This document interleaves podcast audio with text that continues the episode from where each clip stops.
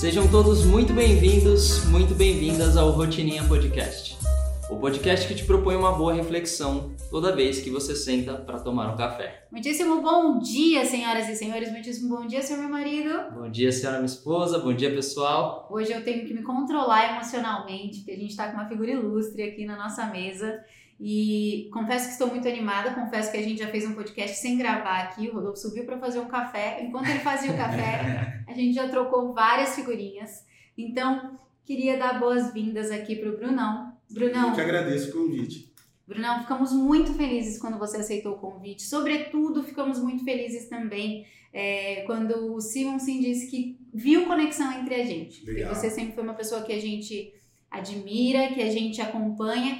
E quando ele falou, olha, eu tava pensando, eu tenho um amigo aqui, vocês, se vocês iam dar super certo. E quando eu te mandei a mensagem e você topou, eu fiquei realmente muito feliz e muito honrada. Não, eu fico feliz pelo convite, né? ainda mais vindo do Sinos, que eu- parece um olheiro de futebol, né? Boa. Que é o cara que seleciona pro novo mercado e fala, meu, deu match. Vai saber se a gente não é o novo Joel, Thiago Negro e Ícaro de Então, Carvalho nessa pode mesa. ser. Olha lá. Já vamos anotar aqui, gente, ó. Depois ninguém vai falar que foi sorte. É, não foi sorte.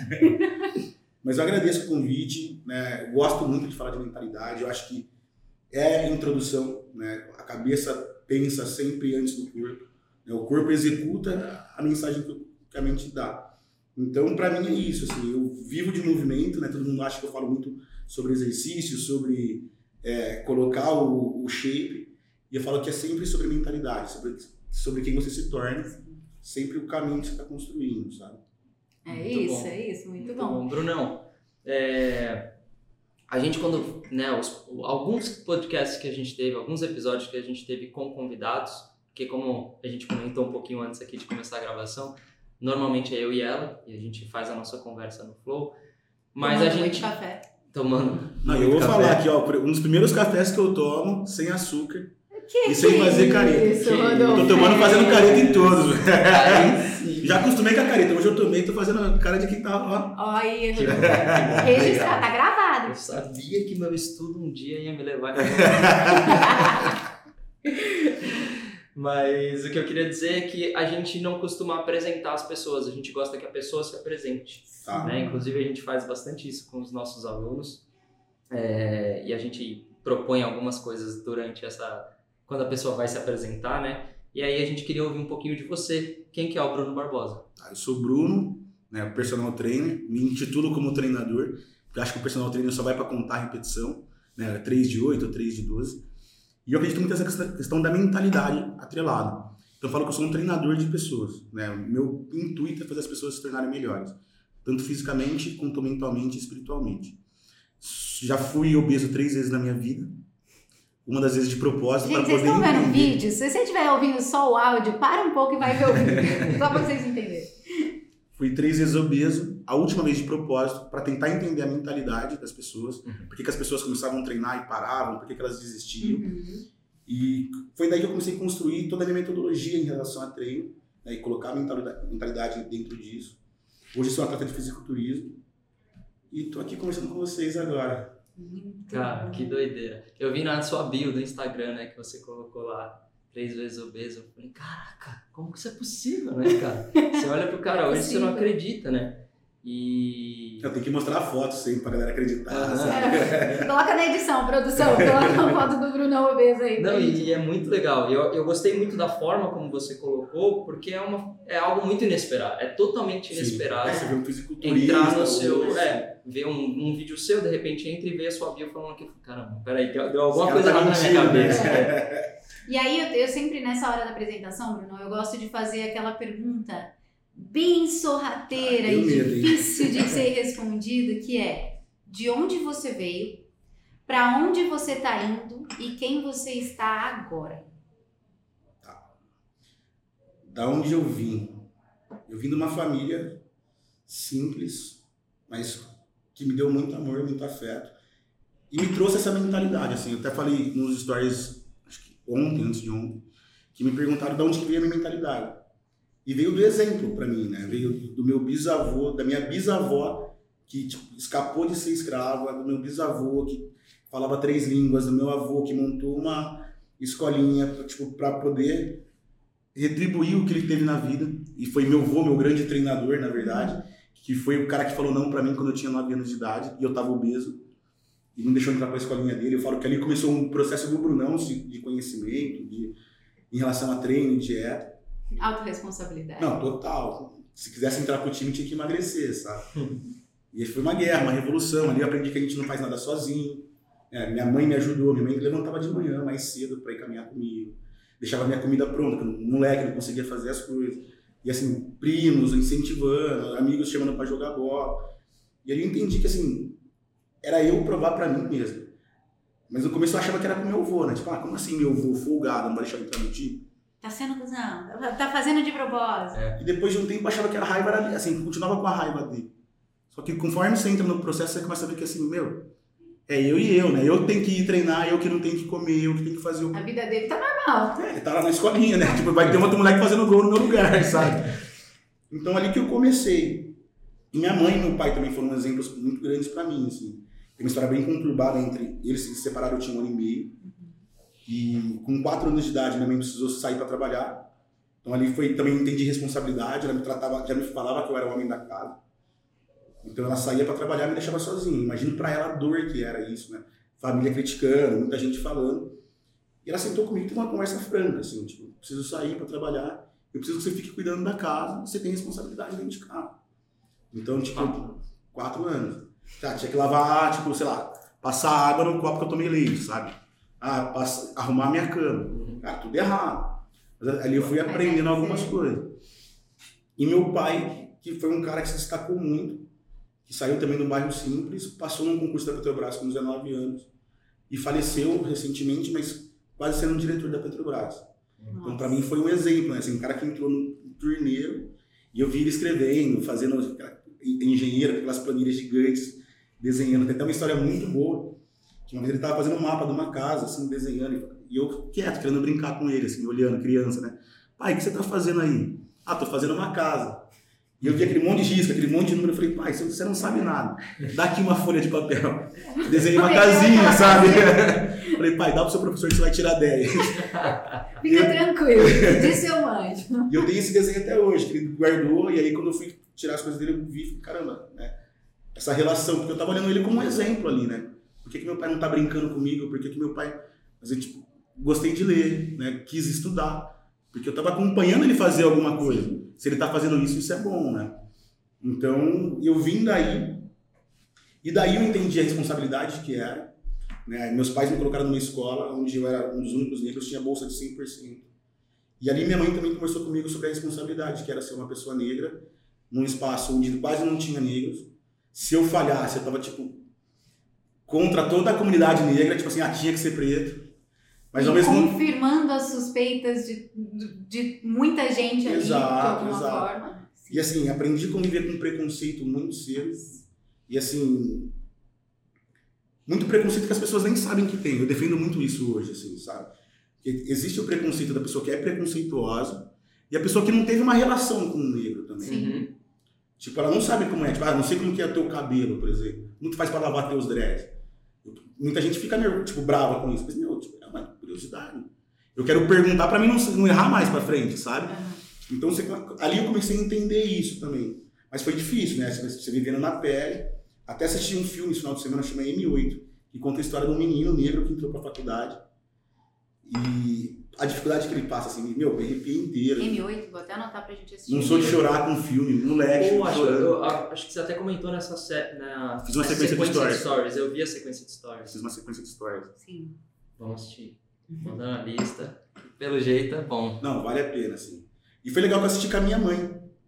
Então a gente assistindo junto, ela vendo a perspectiva da mãe Nossa. e comentando da perspectiva da mãe e eu comentando do filho, assim, sabe?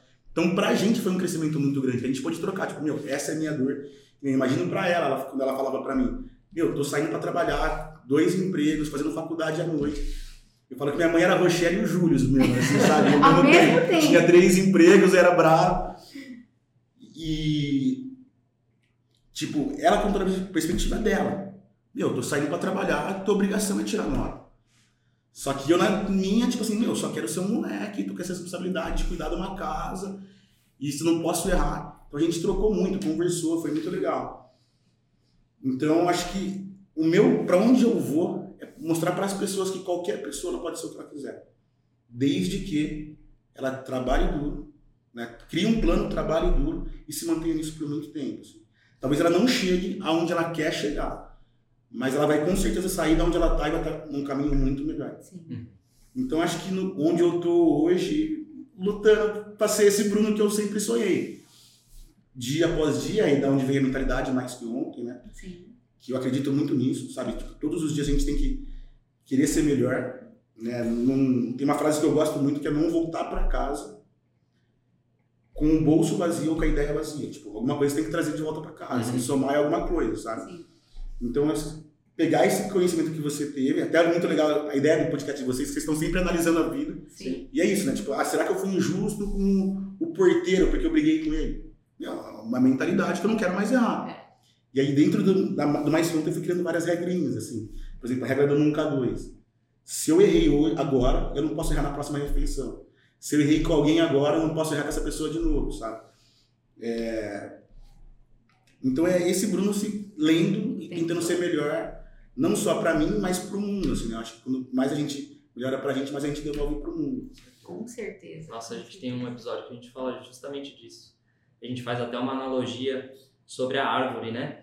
A árvore primeiro ela cresce, ela fica forte, ela fica grande, ela se desenvolve para depois dar flores, para depois dar frutos, para aí sim ela começar, esses frutos começarem sim. a servir o outro. Sim. Né? Então primeiro você precisa trabalhar você para você chegar no ponto de conseguia servir bem as outras pessoas, transbordar, né? Ao ponto de transbordar.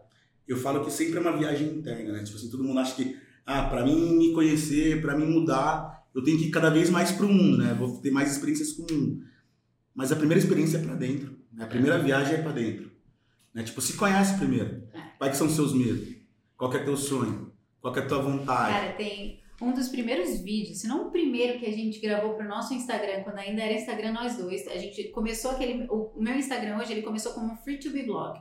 Tá. Que era um blog que a gente compartilhava nossa experiência em San Diego, lá, logo que a gente chegou lá e tal, e era de nós dois. Aí, tem ainda, que eu tava falando pro, pro Rodolfo aqui, meu, meu sonho é morar lá, eu ainda vou pra Menino, não fala uma coisa dessa. Aí, você tá de brincadeira. Não. Aí eu falo que. Vamos junto, Brunão. Não, bora. Vamos. Já vamos montar um podcast mesmo, né? A gente um podcast lá, inclusive, a gente já tem estúdio pra gravar esse podcast. Pronto. Já tem o cara. Gente, tô mudando. Partiu. Acabei de assinar o contrato, tô indo embora. e aí, esse primeiro vídeo é justamente sobre isso. A gente tinha acabado de fazer, sei lá, três, quatro meses que a gente estava em San Diego, eu parei para fazer essa reflexão sobre o fato de as pessoas acharem que elas mudam de lugar, a vida delas muda. Não. Né? E é isso que você falou de que a viagem é para dentro primeiro, é real no sentido de que, cara, você vai sair daqui, você vai sair de Santos, você vai para San Diego, sabe quem vai com você, baby? A sua é, mente. É. E a sua visão de mundo se repete lá se você não mudar. Sim. Então se eu vi muitas. Padrão, né? Exato, eu vi muitas pessoas brasileiros que saíam daqui que a gente encontrava lá e que reclamavam da vida que eles tinham aqui, que você olhava e eles estavam reproduzindo a vida lá. E eu falava, mas não está fazendo sentido, porque você está vivendo a mesma coisa. Você sabe que quando eu olho para os meus alunos, todo aluno que chega para mim, é, eu faço uma sequência de perguntas uhum. e eu sempre atrelo a mentalidade no meio, meio mascarada, para mim Sim. entender a pessoa. E o que, que eu tento pensar sempre? Não é para onde essa pessoa está correndo, é do que, que ela está correndo. É do que, uhum. que ela está é Sabe? tipo assim, tá meu, ah, quero colocar o shape. Eu falo, por quê? Ah, não, porque eu cansei, sei lá, tipo, menina, ah, eu tô me sentindo gordinha e tal. Não, mas por quê? O que, aconteceu? Qual que foi o ponto que te deu esse choque? Quando foi aquele dia? e aí você vai aprofundando. E você, sei lá, sempre fala que assim, pelo menos é uns três, quatro porquês você tem que responder. Porque aí, tipo, sei lá, a menina fala, ah, não, porque agora eu fiquei solteira e meu ex me falou uma coisa que me machucou. Você fala, puta, agora começou, agora tem sentimento. Agora você vai mudar. Agora você foi clara com você mesmo. Agora você entendeu a motivação de verdade. Porque se eu perguntar para qualquer mulher se ela quer ficar mais magra, todas querem emagrecer. E qualquer homem, se ele quer ficar mais forte, todo mundo quer. Então, tipo assim, meu, você tá falando que o mundo tá querendo escutar. O que, é. que você tá falando? Porque é individual, né? E assim, cada pessoa tem sua guerra. Cada pessoa. Costumo falar que a gente vive num mundo que são vários outros mundos no meio desse mesmo mundo, é. sabe? Então, assim, a gente tem que ter respeito pra, por isso. E as pessoas não se respeitam, né? Elas cobram respeito do mundo, mas elas não se respeitam. Elas, não se respeitam. elas nunca param pra olhar pra elas mesmas. Assim, por que, que eu quero fazer isso? A gente tem muita facilidade de observar o outro. Total. De observar por que, que o outro faz o que faz, de questionar e etc. Mas ninguém nunca tem essa facilidade de falar, eu tô me sentindo assim por conta disso. Eu tô comendo isso por conta disso. É muito raro, né? Demanda muito trabalho. Por quê? Porque a gente está sempre sendo observado. Então, desde pequenos, nossos pais estão olhando pra gente, nos observando, nos repreendendo e nos ensinando. E a gente não vê ninguém falando assim, não, senhor, observa você, acabou a fome? Você tá comendo ainda por quê? Mas né? você sabe que tem dois pontos. Eu gosto muito do que você está falando, tem uma frase que eu uso muito, né? que é observar obser- e absorver. Porque na verdade é isso, né? Tipo assim, se você tá fazendo alguma coisa que eu não gosto, eu tô olhando, eu vou pegar, eu posso pegar isso e levar como um caminho bom um caminho ruim. Sim. Mas eu tenho que estar aprendendo também, não voltar para casa com a ideia vazia. E tem um outro ponto que assim, a gente tá acostumado que a gente não pode errar. É. Então assim, ah, tu errou, tu tá repreendido. Né? Tu tirou cinco numa matéria, tirou quatro numa matéria, e tipo, meu, Pouco Tá tudo importa errado. se você tirou 10 nas outras três, Exato. porque o foco é aqui. Que nem meus alunos até hoje brincam. Meu, eu sempre fui ruim de matemática. Pra contar a repetição, eu falo, meu, Bruno, você tá roubando. E às vezes eu tô, porque eu perdi, tô corrigindo o movimento. Mas o que que importa? O músculo não sabe contar. É. A resultante final não tá aqui, tá na fisiologia. É. Eu não precisava da matemática. Lógico que eu preciso da matemática para alguns campos. Claro. Mas para esse campo, a matemática para mim é muito pequena. Só que na escola eu era repreendido por causa disso.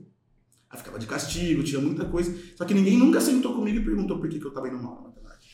Sabe? Ninguém, ninguém nunca Você- se tocou. Nossa, sim. Faz muito sentido, faz muito sentido. Eu tenho, eu trouxe uma pergunta aqui, Bruno, sobre isso, inclusive. A conversa foi bem nessa direção. É, eu tenho refletido muito sobre essa questão do padrão mental que a gente tem sobre nós. Então, esses dias eu vi uma, eu vi aquela Mandy Tomás falando sobre esse- essa coisa do set point. Eu achei muito interessante e eu fiquei muito feliz de saber que eu ia sentar com você para ver a sua visão sobre. Então, ela trouxe uma ideia assim. é, todo mundo tem um set point, que é um lugar, uma imagem que tem de si mesmo, para onde você sempre acaba voltando, porque aquele é o padrão que a sua mente entende como sendo você. O James Clear chama de eu coerente. Então é a pessoa que você acredita ser, em todas as áreas da vida, tá? Então, seu peso. Eu, por exemplo, eu tô eu- na visão dela, eu estaria num set point de 60 quilos redondo. Eu perco um pouco, me esforço ali, perco um pouco, mas volto. Eu subo um pouco, mas volto. É aquele lugar para onde as variáveis acontecem, mas você, Você está volta. sempre ali, tá? A mesma coisa acontece com a conta bancária, né? Se a pessoa tá ali com a cabeça da conta negativa, ela tá naquele set point, não importa quanto ela ganha, ela volta para aquele lugar. E, a- e essa visão que ela trouxe me, me chamou a atenção. No sentido de que faz sentido. Sim. Você olha, se eu for olhar minha mãe, minha mãe sempre volta pro mesmo peso, minha mãe sempre tem o mesmo comportamento, eu sempre tenho, o Rodolfo sempre tem. E aí, eu, eu coloquei aqui, a pergunta que eu queria te fazer é essa. Você acredita que as pessoas possuem um padrão configurado na mente delas e que, essa, e que a mudança de mentalidade seria uma forma de mudar esse padrão? Você acha que esse padrão existe na sua cabeça? Eu acho que existe. Tá. É simplesmente a gente olhar para uma comunidade, por exemplo. Uhum. Tipo, o cara acha que ele nasceu na comunidade e ele vai morrer na comunidade. Tipo, ele não pode sair dali. Minha avó era assim. Tipo, minha avó. é, em Campinas tem um bairro que chama Cambuí. Uhum. Foi o último bairro que, ti- que que ainda tinha negros que eram escravizados. Foi, Campinas foi a última cidade né, que tinha escravos. E esse bairro era um bairro negro.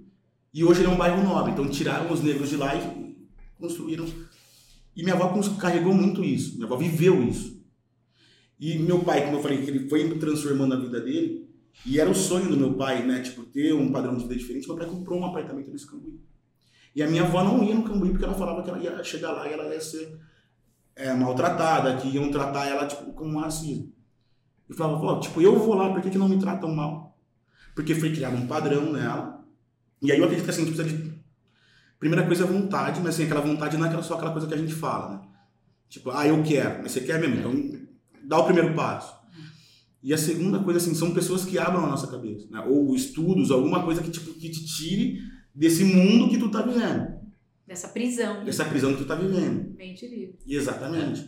Então, assim, por exemplo, quando eu me vi gordinho, eu podia aceitar que eu era um gordinho. Só que eu não queria ser o gordinho. E é isso que as pessoas vivem. Ah, eu não quero estar aqui.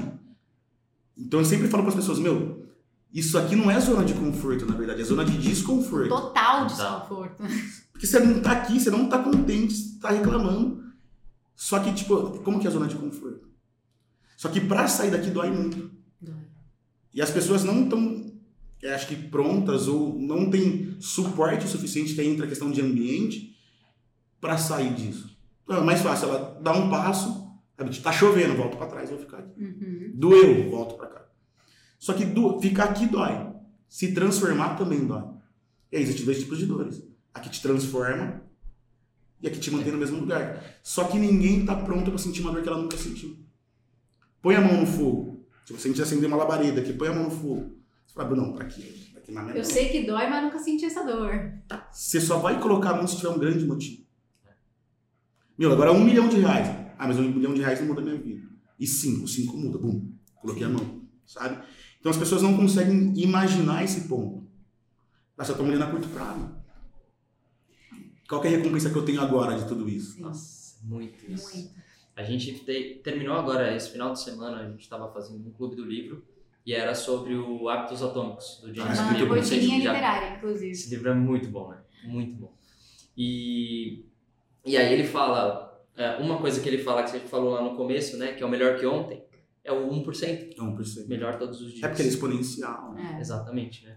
E tem uma loucura, tipo, desculpa te cortar Imagina. até, porque, tipo assim, pra frente ele é exponencial. Só que pra trás ele, cara, tem limite.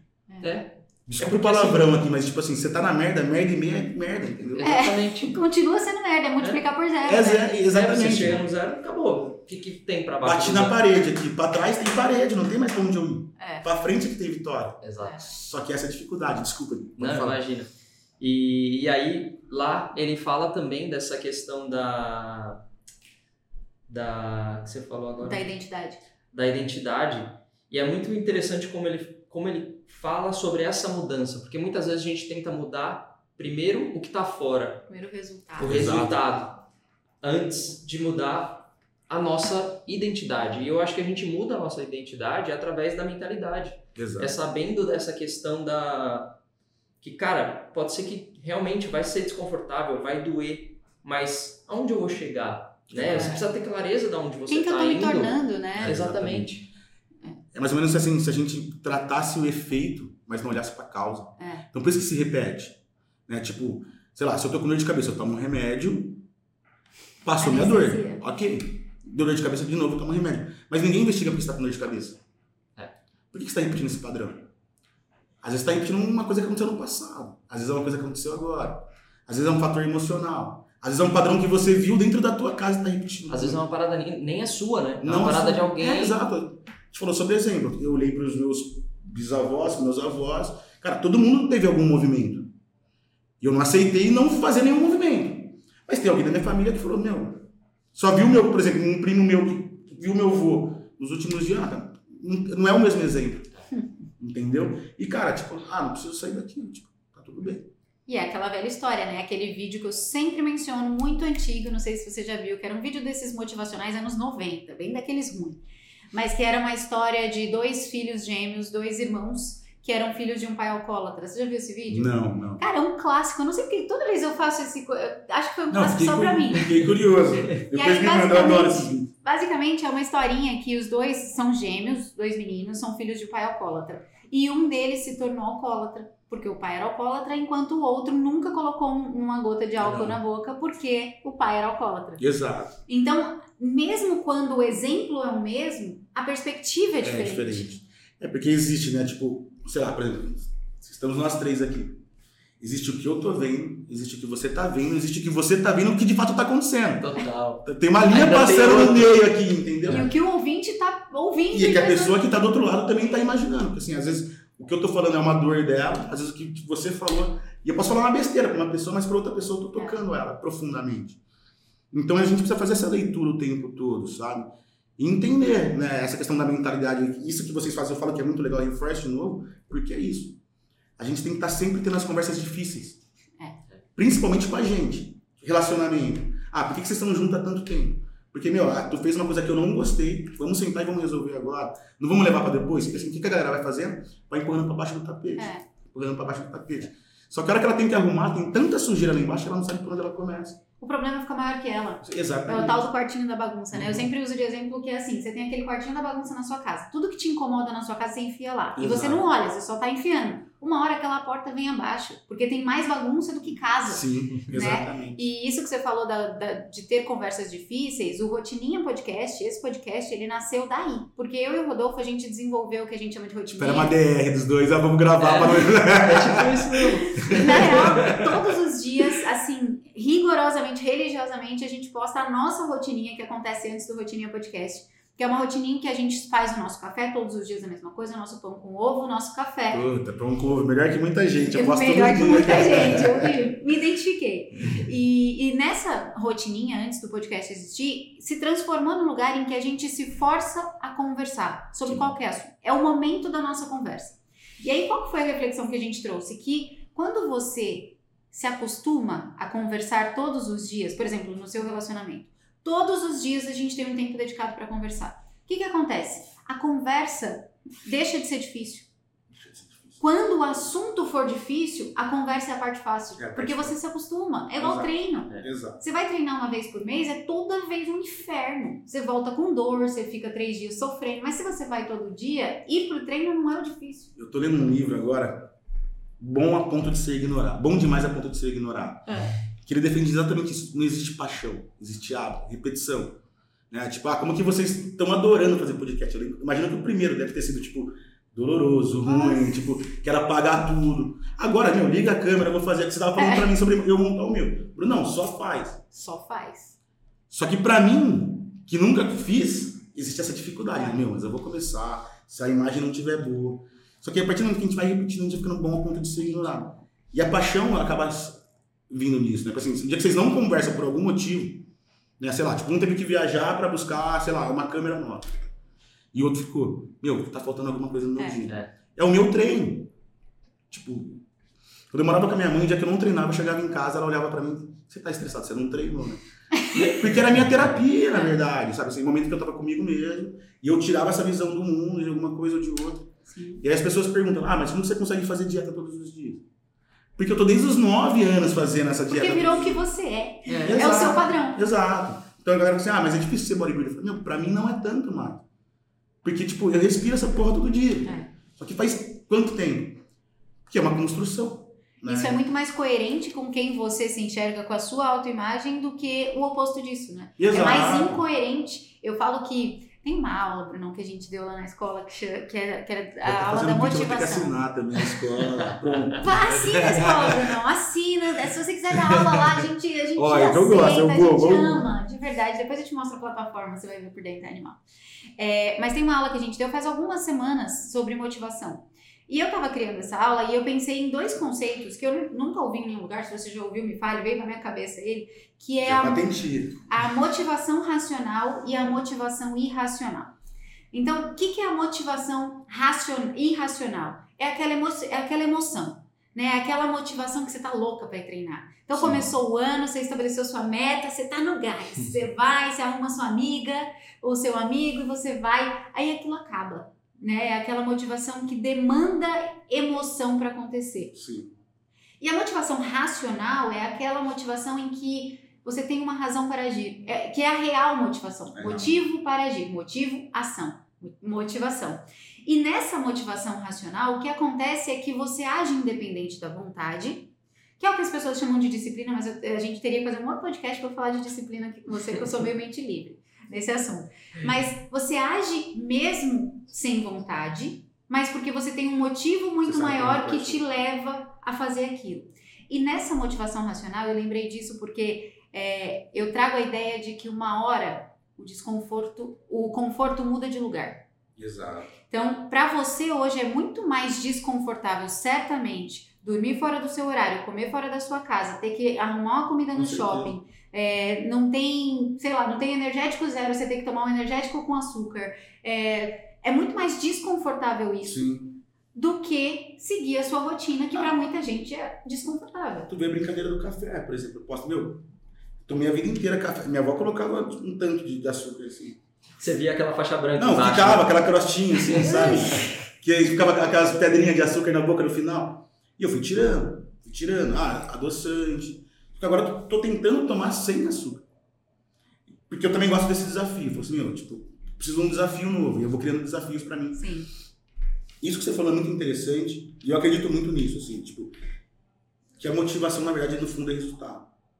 Né? Porque, na verdade, assim, o que, que é motivação? Meu, quero, sou fisiculturista, a motivação para mim é o campeonato. Uhum. Né? Não é hoje. Então, assim, hoje eu fico. Qual que é o meu pensamento sempre? A próxima refeição. Não posso errar a próxima. É a próxima decisão. Não posso errar a sempre. próxima. Porque se eu ficar pensando em todas também, tipo assim, até o campeonato, quantas refeições eu vou fazer? Puta, vai ser muito difícil. Então é eu estar criando porta pra mim conviver mais perto do inimigo. Sim. Sabe? Tipo, eu vou deixar, tipo, dar mais número pra ele, a hora que eu olhar, eu tô sem carta na mão. Então, assim, pra mim, perder pra ele é muito mais fácil. A próxima refeição. A próxima refeição. Então, assim, eu começo o dia pensando, tipo, tem que fazer cinco refeições, eu não posso errar. Menos uma, menos uma. Porque eu, eu tenho um bordão que eu falo que, assim, é colher os ouros do dia. Porque as pessoas só começam a pensar, Bruno, eu quero perder 20 quilos. E ela perdeu 5 em um mês. Só que ela só tá pensando nos 20. Em vez dela se bonificar por esse, tipo, esse 5 que ela perdeu, e tá mais perto do que ela tava antes, quando ela começou, ah, mas ainda falta 15, né? Que a gente olha pro que falta, É. né? E não reconhece aquilo que já O fez esforço também. que foi feito. É. Porque assim, pra mim emagrecer 20, eu preciso perder 1, 2, 5, 10, 15, 20. E que cada vez que você avança, você está se tornando melhor e tornando mais possível que os 20 cheguem. Os né? As 20 pessoas cheguem. não fazem essa conta, esses juros compostos do, Nem- da evolução. E é muito doido, porque assim, aí eu falo pras pessoas, cada vez vai ficar mais difícil. É como se fosse um jogo de videogame, né? Meu, tu passou de fase. Fase 1, um, fazinho, tipo, três botão deu certo. Fase 2, meu, são outra combinação. Fase 10, meu, tá mais difícil, tem que usar mais a cabeça, pegar o que você usou na fase 2, usou na fase 5. E as pessoas, ah, mas é muito difícil. Eu falo, meu, mas tem que ser difícil. Você não quer fazer, chegar em algum lugar e falar assim, meu, fiz um grande feito, né? Tipo, Steve Jobs, tipo, ah, foi fácil. Não, não foi fácil, né? Tipo, ele quer falar que foi difícil, ele quer valorizar a vitória dele. Sim. Então, assim, tem que ser difícil. Porque é a questão do, do- da trajetória, né? Porque o troféu, na verdade, dura cinco minutos. Pensa, tipo, o último carro que tu comprou, por exemplo. Meu, tu comprou o carro, puta, carro novo, cheiro novo, não sei o que. Passou 15, 20 dias, você fala, puta, o outro carro levava igual. Igual. Se não menos, né, Bruno? Sim, Se não menos. se não menos, porque agora a gas- gasolina tá mais cara. né?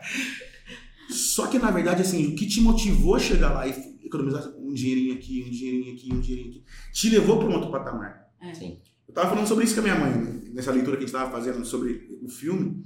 Teve uma época que eu cheguei a ter mais de 40 pares de tênis em casa, tipo, 40 pares de Air Jordan. Tamo junto. E Já todo mundo me criticava, sabe? Tipo assim, pô, mas por que você tem que ter tanto tênis? Só que pra mim era a motivação do mês. Tipo assim, eu vou trabalhar um pouquinho mais pra poder comprar um tênis. Vou pagar minhas contas e comprar um, um tênis. Era a minha motivação. Só que a motivação não era, tipo, o tênis, era o trabalho, na É. verdade. E aí tem um... Cara, uma entrevista do Kobe Bryant, que ele fala isso e assim, puta, cara, me expandiu a cabeça. Que ele fala o seguinte, todo mundo confunde as histórias bonitas. Porque, sei lá, pega Rapunzel. Ai, morreram felizes para sempre. Viveram felizes para sempre, né? Só que, na verdade, a vida continua, não acabou ali. É. Entendeu? O casal vai brigar, Exatamente. sabe? Tipo, o cara vai roncar à noite. Alguma coisa vai ter. O príncipe tem mãe, ela vai ter uma sogra e ninguém Exato, sabe é. É a rainha do reino. Então, assim, vai ter que se reinventar de novo. Vai ter que viver feliz de novo. Sim. Então, assim, as pessoas vivem pensando somente no, na motivação racional, né? Na, é, na, e na irracional, né? Naquela vontade. É, na vontade. Só que assim, por exemplo, como que eu fui criando essas coisas? Eu fui modificando o padrão de ver. Por exemplo, dieta pra mim. Durante a semana, eu não tô pensando no que eu tenho que comer, tem que ser gostoso. Lógico que eu quero comer uma comida gostosa, não quero comer, tipo, né, tipo, coisa ruim. Eu vou lá fazer meu prato, meu arroz, eu faço com carinho, meu ovo, faço meu ovo bonitinho. Mas na verdade ali eu tô me nutrindo. Para garantir que a minha máquina vai estar funcionando melhor. Essa é a minha cabeça. Ah, a hora que a gente vai sair, puta, vamos sair um jantar, agora a gente vai comer uma pizza. Agora é, é o prazer. Agora é pra comida ser boa, É. gostosa. E aí a gente confunde de novo, porque na verdade assim, o prazer não é na comida, É o movimento. é na união. É, de estar com a galera. Então estar- acontece um outro erro aqui. Porque, por exemplo, eu lembro quando eu comecei a virar atleta, eu chegava num, almoço de família, que, que nem, não sei se vocês viram stories, que eu fui numa feijoada. e não comi, levei minha marmita. Algumas pessoas se, se espantaram, ah, mas você vem aqui. Eu falo, mas o, o intuito daqui não era a gente se juntar? Tipo, o que, que vai mudar na tua vida se eu não comer o que tu quer? Ah, mas eu fiz com tanto carinho. Eu falei, cara, mas eu tô aqui com carinho também. Sim. Tô te dando atenção, não tô criticando ninguém. Tô comendo meu prato quieto. Com vontade de comer o seu, porque eu tô querendo ir para um outro ponto. Você tá incomodado comigo. Então, assim, tipo, na verdade, assim, o desrespeito não é meu. É teu. Que não tá respeitando a minha vontade, É. minha, minha escolha, né? E eu tô de- dentro de um campo, né, com, com a minha arma, que é menor que todas aqui, porque tá todo mundo cheio de arma, me criticando. E, gente, eu só vim aqui de coração aberto. Tô aqui entregue, né? Então, assim, as coisas- eu, eu entendo muito que as pessoas, eu só falo que eu sou meio revoltado com o mundo, assim. Ai, assim- nossa, estamos numa mesma página. Falo que eu sou ranzinhos, alma velha e tal. Porque, assim, as pessoas estão invertendo papéis, assim, sabe? Tipo, é isso, meu, eu tô comendo porque eu quero, uma decisão minha. Mas isso não me impede de eu ser uma pessoa social. E eu faço esse movimento comigo. Tô de dieta. Ah, vai ter uma feijoada. Podia ser o cara que ia ver na caverna. Eu, Não, vou lá também, gente. Vou sentar Claro. lá e vou comer. E isso reforça em você a sua identidade Total. e o seu objetivo. Total, porque quando você vence, você quer vencer de novo. É. Termina um treino, sei lá, corre 10 quilômetros. Cara, a sensação de vencer, tipo, é aquele tesão. Puta, terminei. Né? Tipo, é promovido no trabalho. Puta tesão, você ia contar pra todo mundo. Cara, aprende a criar suas próprias vitórias. E é por isso que o crescimento, o Ícaro fala muito isso, né? O crescimento, ele, ele geralmente é exponencial. Você, você atinge um patamar, o próximo patamar acaba sendo mais rápido. Mais mas rápido. não é porque você tem mais sorte, ou porque... Não, é pelo fato de que você quer vencer de novo, agora você sabe o quanto é gostoso. Sim. né? O primeiro passo que você dá, é, eu vejo isso assim, você vai começar uma coisa do zero, você nunca fez aquilo. O primeiro passo que você dá, na verdade, você tem um pouco de medo até de chegar onde você quer chegar. Então você era obeso, pela primeira vez você quis deixar de ser obeso.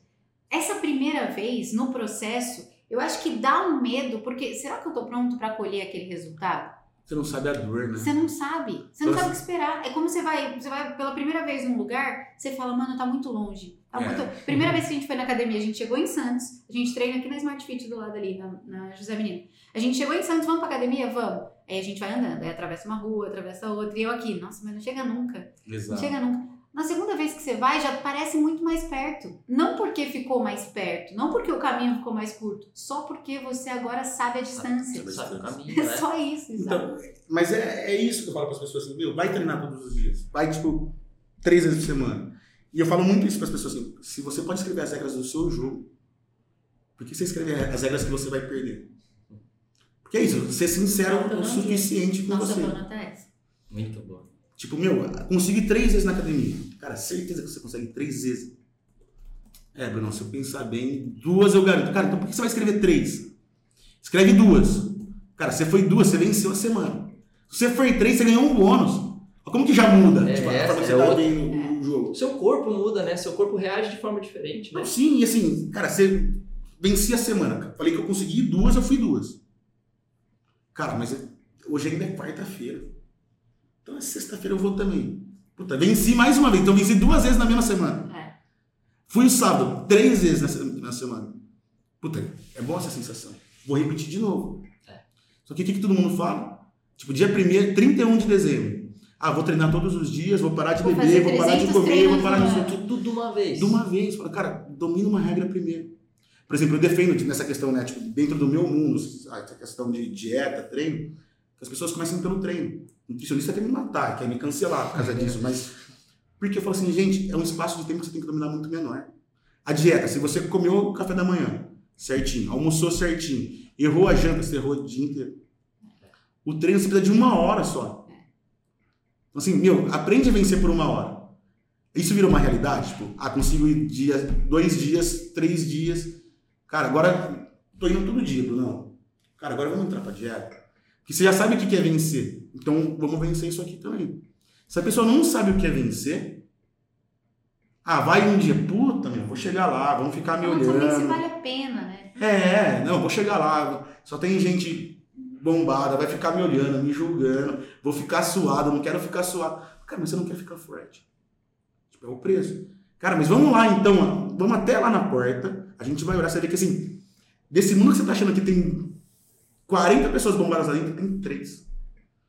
Do resto é um monte de pessoa que tá lá dentro, tentando mudar a vida dela também. Olhando só pra ela no espelho, ela nem tá É. te vendo, maluco. Ela tá olhando se ela tá Exato. crescendo. Exato. Eu faço um teste com meus alunos, assim, a galera que fala que questão do medo de julgamento. Eu falo, meu, vai pra academia, sobe na esteira e fica cinco minutos na esteira. Observando a academia. Vê quem que olha pra você, quem que olha pro outro. O ser humano, querendo ou não, ele é egoísta. Cada um preocupado com o seu. Aí tem o cara que tá preocupado, tá bravo. Que você tá usando o peso que eu quero usar. É. Ou as pessoas olham pra outra pessoa, passa, sei lá, um cara todo zoado. Passa um cara, tipo, sei lá, uma fantasia de urso. Todo mundo olha e fala, nossa, que bobão. Ui, Vou voltar, meu Beleza, treino, acabou. acabou, entendeu? É. E eu, uma vez eu tava num curso de vendas, eu gosto de fazer umas loucuras, assim, né? Tipo, não ser o cara que faz os... Eu tava num curso de vendas. E aí a gente foi almoçar no shopping. E aí o cara palestrante falou assim, gente, quem quer vender aqui? Ah, eu quero. Então fica em pé e faz seu pitch. Não travou, né? Como assim? Meio sim. meio-dia, num sábado. E aí um cara levantou. Olha, eu tenho um negócio assim, assim, assim, assim. Meu shopping olhou pra ele, a galera olhou, voltou. Um cara que tava na mesa do lado se interessou, levantou e falou: Cara, quero saber se tem cartão. Ele entregou o cartão e ele vendeu pra mais duas pessoas que estavam no curso. Porque aí é a oportunidade que a gente pode criar. Aí o pessoal fala que é sorte, mas meu, ele tava no lugar certo, Todo mundo teve a mesma a oportunidade. mesma oportunidade. Ele só teve a coragem de se expor. É. Ele não teve medo de ser imperfeito, sabe? Tem uma, uma aluna nossa que, lá da One Academy, lembrei dela, não teve como não lembrar na história da academia. Hum. Ela vai ouvir o podcast, ela vai saber que é dela que a gente tá falando. Ela, começo do ano passado, ela já era, já era nossa aluna e ela falou que tinha muito medo de ir pra academia. Ela pagava a academia e nunca ia, né? E ela tinha medo de ir pra academia por isso, porque ela achava que era um lugar que, ela- que não cabia a ela. Sabe aquela coisa? Você deve ouvir isso o tempo todo. Foi o meu estudo de vida, né? Eu engordei de propósito pra tentar entender a mentalidade. Pega uma... Vou pegar. E Quer aí. Não, obrigada. E aí ela virou e, e ela tava contando pra gente que esse ano ela fez um movimento diferente. Ela mudando a mentalidade dela, o que, que ela fez? Seguinte, eu odeio musculação, mas eu sei que eu preciso fazer musculação. Por onde que eu vou começar? Eu gosto de fazer aula de dança. A aula de dança é um ambiente em que as pessoas são mais parecidas comigo. Ela foi numa academia de bairro, pequenininha. Ela falou: Eu não fui na de rede, porque eu sei que a de rede tem muita gente. Foi na academia de bairro, pequenininha. Ela se inscreveu para aula de dança e começou a ir para aula de dança. Aí, no Ela meu desenho, Passar na academia. no meu desenho, ela foi expandindo a zona de conforto dela ao invés de se enfiar numa zona de total desconforto. Então ela foi, ela começou a fazer aula de dança. Aí ela começou a fazer amizade na academia. Ela já não era mais uma estranha no bando, Exato. porque agora ela já conhecia aquela amiga que dançava com ela, a professora já sabia o nome dela. Daqui a pouco a amiga dela fazia esteira com ela, ah, vamos fazer esteira comigo. Aí ela já saiu da sala de dança e foi pra Vai esteira. conhecer o ambiente também. Vai entendendo o É, vai ambiente. reconhecer onde ela tá exato. Cara, hoje ela faz musculação e dança e ela tá amarradona e ela não parou mais de ir pra academia. Então eu acho que, que tem isso também, né? As pessoas elas são muito acostumadas a se colocar num desconforto extremo primeiro e achar que elas vão se acostumar com aquele desconforto, sendo que elas podem, como você mesmo disse, criar as regras que elas vão ganhar. Exato. E eu tava falando sobre isso, não sei se, não lembro com quem que eu tava falando sobre isso. Quando a pessoa fala que ela sabe muito, na verdade, tu vê que ela nunca viveu a parada. É. Porque geralmente, tipo, se perguntar pra essa menina, ela vai falar que ela sabia tudo sobre dieta. Ela sabia tudo sobre treino, tipo, não, vou fazer esse treino que a Graciane fez. Mas por que, que ela não vivia? Meu, você sabe tudo isso, por que você não tá vivendo? Porque ela nunca se colocou dentro do jogo. Porque a partir do momento que você entra dentro do jogo, você começa a descobrir que você não sabe quase Não nada. sabe nada. Então, tipo, a partir do momento que ela fala, não, vou chegar lá, vão me julgar. A partir do momento que ela saiu de casa e foi pra aula de dança, ela olhou e falou, meu, esse mundo que eu tava criando na minha cabeça É aqui, imaginário, assim. porque aí eu defendo a teoria e a prática. Sabe, tipo assim, não adianta eu ser um puta professor de teoria, sendo que eu não sei aplicar na prática. Exatamente. Então, assim, meu, vai viver a prática também. Sabe, desce, sai da arquibancada e entra pro jogo. Porque o, o arquibancada tá cheio de corneteiro, É. né? Ah, o Neymar, se ele chutasse essa bola, era gol. É, Puta, se tivesse sete pra trás, o Brasil não tinha perdido a Copa. Mas não, você tava lá no jogo pra saber o que você tava pensando. Você jogou? Pô, de repente era a bola que ia dar certo. Pô, erramos, perdemos. Tipo, alguém tinha que ganhar, alguém tinha que perder. Mas quem tá dentro do campo sabe. E a ideia do movimento e ação, né, que o James Clear traz no Hábitos Atômicos, que Exato. é, eu sei tudo sobre treino, assisto todos os vídeos de treino, eu sei todas as dietas, eu sei não sei o que, não sei o que, eu só não faço. Isso não vai te deixar forte nunca, né? Quero ver quem fica forte de assistir vídeo de Exato. remada baixa no YouTube. Porque aí você começa a parar de culpar as pessoas, né? Porque você tá jogando o jogo, você sabe a dificuldade. Exato. E é aquela coisa que a gente fala, por exemplo, tava falando sobre a dificuldade que eu tenho de ter um podcast. Vocês que estão jogando o jogo do podcast, Bruno, nem é tão difícil assim. Só que eu olho de fora, não. Aí vocês falam, aproximam isso, não, Bruno, não é tão difícil. Porque para vocês é fácil, vocês já quebraram algumas barreiras que eu não quebrei. Só que eu só vou quebrar essas barreiras se eu descer pro palco. Exatamente. Do contrário, eu vou continuar falando sempre que é difícil. Ah, é difícil. Cara, não tinha iluminação, em casa não tinha esse mesmo espaço. Não tinha... Cara, liga a câmera do teu celular, pega um microfone, não tem um microfone, fala sem microfone e começa. O microfone do celular é incrível, celular way. Começa. Porque assim, quem chegou longe, um dia foi essa pessoa também. Eu sempre gosto de dar o, o exemplo do, da inércia, né? Quando você vai movimentar um móvel, por exemplo, vamos empurrar essa mesa aqui. Na hora que a gente começa a empurrar essa Exato, mesa, é pedaço, é pesado, né? Pesado, pesado, pesado. Na hora que ela começa a se movimentar, fica muito mais fácil. Você coloca menos esforço. E, a- e em tudo que a gente vai fazer na vida é a mesma coisa. O começo, talvez você precise empregar um pouco mais de força. Mas na hora que você quebra essa resistência inicial, a coisa flui, muito mais fácil. Você não precisa empregar tanta força. Exato. Você vai, no caso da, da musculação, ah, no caso do podcast, você vai aprendendo no meio do caminho, né? Você só Nossa. vai aprendendo fazendo. Eu falo muito isso, eu falo que assim, na verdade, é como se a gente fosse exatamente isso, assim, tirar o carro, né, dar um tranco no carro. O primeiro passo é o mais difícil, na verdade. É. Porque o primeiro passo você não sabe nada. Né? Lembra que antigamente, tipo, pra aprender a nadar, a gente empurrava, né? Tipo, eu vi meu avô fazendo isso com toda molecada. Ah, não sei nadar, empurrava na piscina, vai nadar. Você não sabia se você batia o braço, como você fazia, você tava tentando sobreviver. É. Então a pessoa que dá o primeiro passo, ela tá conhecendo o ambiente, ela tá conhecendo tudo, né? Tudo dói, tudo é difícil. Só que conforme tu vai vivendo, tu já tá sabendo, tipo assim, meu, se eu virar essa rua aqui, essa rua é perigosa. Então já não viro mais essa. Ir pra academia, era longe. Ah, não, se a gente cortar caminho por aqui, agora a gente chega mais rápido. Aí eu já aprendi esse atalho. É isso. Então, assim, só quem tá no jogo. Não tem jeito, assim. Você conhece a pessoa que tá no jogo e quem não tá. Porque é isso. Tô fazendo. Tá fazendo mesmo? Cara, tu foi pra academia? Ah, não, mas é que eu tô vendo as pessoas. Cara, vai lá pra academia. Você vai ver que demora tempo. Montar um podcast, 130 episódios, demora pelo menos 138 dias, pelo menos. Tipo, não tem como a gente fugir disso. É. Então, assim, é viver a parada, assim. Então, assim, sempre que as pessoas chegam pra mim e falam assim, cara, eu quero fazer. Eu, cara, vamos começar quando? Tipo, eu já vou limitando o espaço dessa pessoa, porque assim, meu, agora. Amanhã já tá atrasado. Sua vontade é agora. Porque o Big Mac você come agora, né? Tipo, você vai ali, paga Fácil. 3 reais, 7, 10 reais e come. Só que você tá alimentando um prazer que é momentâneo. Acabou o, podcast, o Big Mac, puta, não era pra mim comer, não sei o que, bate aquele arrependimento. Porque não era o que você queria fazer, você fez sem pensar, e aquela aquela questão que você É. tava falando sobre É. o pensamento inconsciente. Você se arrepende, ah, mas já errei hoje de novo, eu vou errar mais então vou comer o chocolate. Já errei mesmo. Já, é, E as pessoas vão se punindo cada vez mais. E aí chega na questão da parede. E aí é aquilo Dá que. passo. Cara, é você entender que o ciclo é o mesmo pra frente, é o mesmo pra trás. Do mesmo jeito em que um erro te leva a uma sequência de erros, né, um deslize ali, uma escolha errada, te leva para uma sequência de escolhas erradas, agora você também sabe que uma escolha certa provavelmente te leve a uma sequência de escolhas certas. É o momento da decisão de mudar o lado para onde esse relógio gira. Exato. Por isso que a, a próxima decisão, quando você fala a próxima refeição, a próxima escolha, É isso, é, é isso. isso, é porque toda hora você está escolhendo para que lado você está indo. Você está indo para uma sequência de erros ou uma sequência de acertos. Essa é a minha decisão de agora. Tomar esse café agora é uma escolha que me leva para uma sequência de erros ou uma sequência de acertos? Ou é neutro? Comer um Big Mac me leva para uma sequência de erros ou uma sequência de acertos? Ou é neutro? Quando você faz essa análise, você percebe que, cara, a vida está totalmente sob suas regras. Isso é vida autônoma. É a frase do Joel, a frase que eu falo, por exemplo, de começar pequeno. né? Começa por uma hora por dia, começa pelo treino. É uma hora por dia. Treino, cara, você fez o treino da tua vida, tipo, o melhor treino que tu fez, Paulinho. Tipo, assim, saiu da academia suada.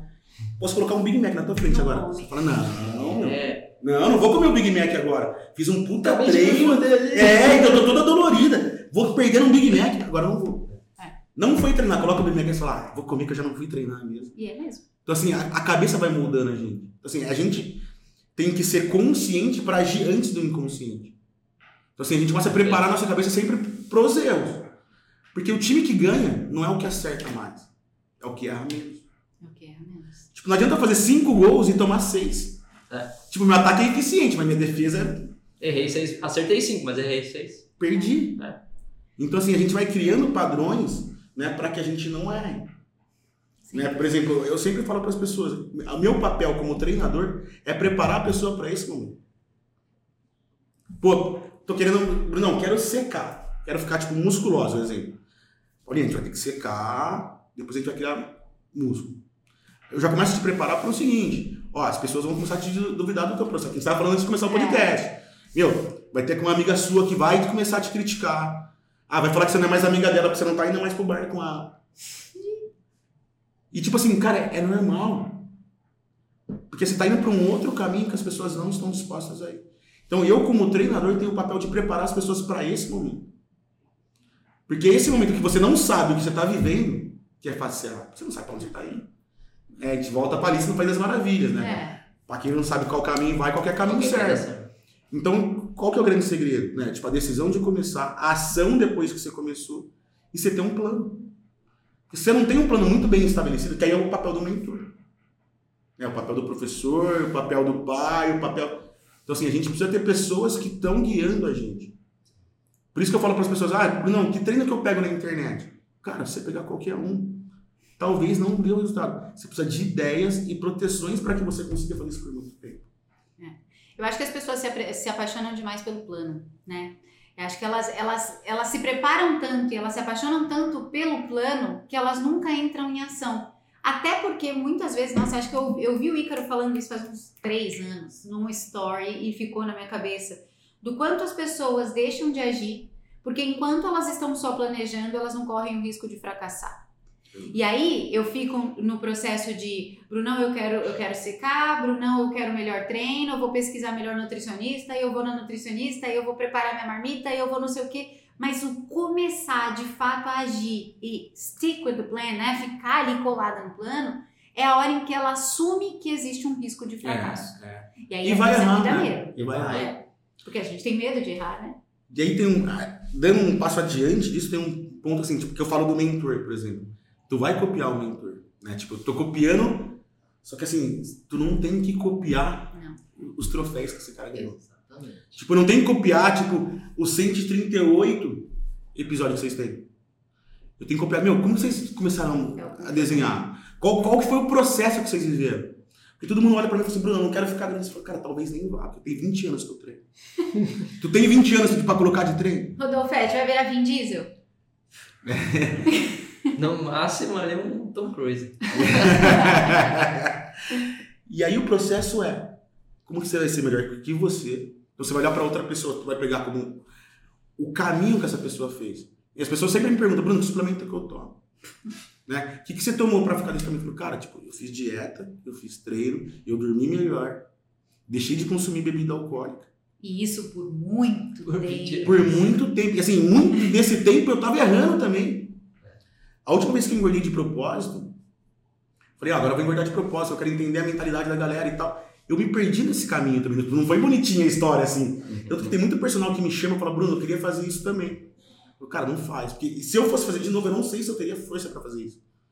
Comecei a comer e tal. Me deu. Eu sei, de moleque eu já tinha compulsão. Quando eu era pequeno, eu não engordava. Foi um médico, com a família, tal, doutor Moneta, eu lembro do nome. Tinha um. Na sala de espera, tinha um, um macaco escovando o dente e tal. E ele falou: o menino vai crescer, vai ser maior que o pai. A gente voltou pra casa, não, não precisa tomar época de tomar GH, aquelas coisas todas. Voltou pra casa, avó ele falou assim: esse moleque não sabe nada. Esse médico não sabe nada. E eu que sei. E minha avó, por essa questão de ancestralidade, era muita planta, tipo, ficou doente, tava, tipo, erva de não sei o que e tal. O que ela começou a fazer? Biotônico fontora, Nossa, eu tomei quando era moleque. ovo de pata. Ela colocava fubá no meu leite, então eu não tomava nem leite, era um mingau que eu tomava, assim, grosso, sabe? Isso me desenvolveu uma compulsão. Tanto que, de moleque, almoço de família, minha- eu lembro da minha avó falando pra minha mãe, tipo, a Cássia, ou você tira esse moleque da mesa, ou você tira a mesa, ele não para de comer, tá me dando nervoso. Terminava de comer meu prato, eu ficava, tipo, ah, uma batatinha, agora eu quero um pedaço de carne. Então, assim, eu tenho essa compulsão, ela não foi embora de mim, eu aprendi a conviver com ela. Uhum. São os vícios, né? Eles nunca morrem. Quem não tem vício, quem nunca conviveu com aquilo. É. Que nem eu já fumei muita maconha, por exemplo, na minha vida. Eu fumei até os 17 anos, mais ou menos, assim, que eu fumava bastante. Parei quando eu entrei na primeira academia. Não vacila pra ver. Não, todo mundo fala assim, cara, você não tem É. vontade pra cacete, eu sinto o cheiro, eu falo, meu, porque a sensação é boa. É. Só que ela não me leva pra lugar nenhum, ela me leva- vai me levar pra trás, É, né? é. É pra frente, neutro pra trás. Não é emocional a parada, é racional. Racional. Trazer pra razão. Faz sentido? Então, o que que eu fui aprendendo? A conviver com a minha compulsão. E aí eu olho hoje, por exemplo, eu como uma pizza sozinho, tranquilo. Uma pizza e mais dois pedaços, como.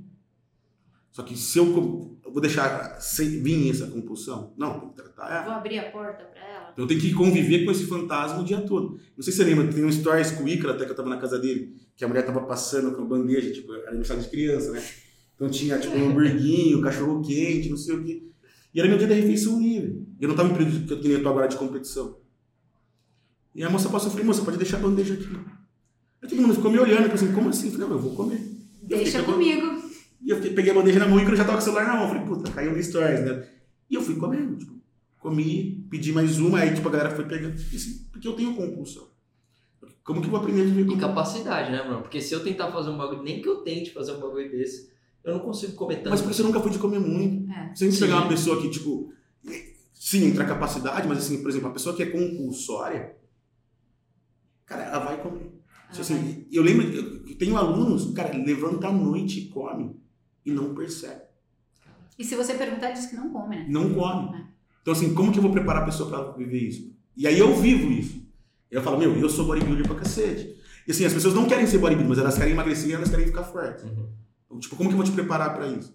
Por exemplo, em período de competição que a gente começa a tirar mais comida, a minha compulsão vem. Então, eu tô sempre me olhando, me analisando e anotando as coisas. O que que eu faço? Eu ponho uma garrafa de água na porta, tipo, no primeiro ponto da geladeira que eu vejo. Porque eu não quero errar. Então, a hora que eu abro a geladeira, Sem água. dou um que a geladeira tá montada pra você, né? Pra não correr Sim. riscos também. Não, em casa não tem, mas assim, sei lá, eu não posso comer nada fora da dieta no período de competição. Sei lá, tipo. Tava com a minha mãe, agora ela fez uma salada de repolho, colocou um pouquinho de maionese. Você gostou que a gente respeitou sua dieta? Adorei. A gente só trouxe água. A gente é, só trouxe água, ela tá comentando, ah, será que a gente leva alguma coisa? Mas podia trazer, assim, eu não ligo, sabe? Eu sou a pessoa que eu convivo, aprendi a conviver, pra- porque é o momento, a gente tá aqui pelo podcast, não pelo petisco, mas assim, é mais fácil viver esse momento, né?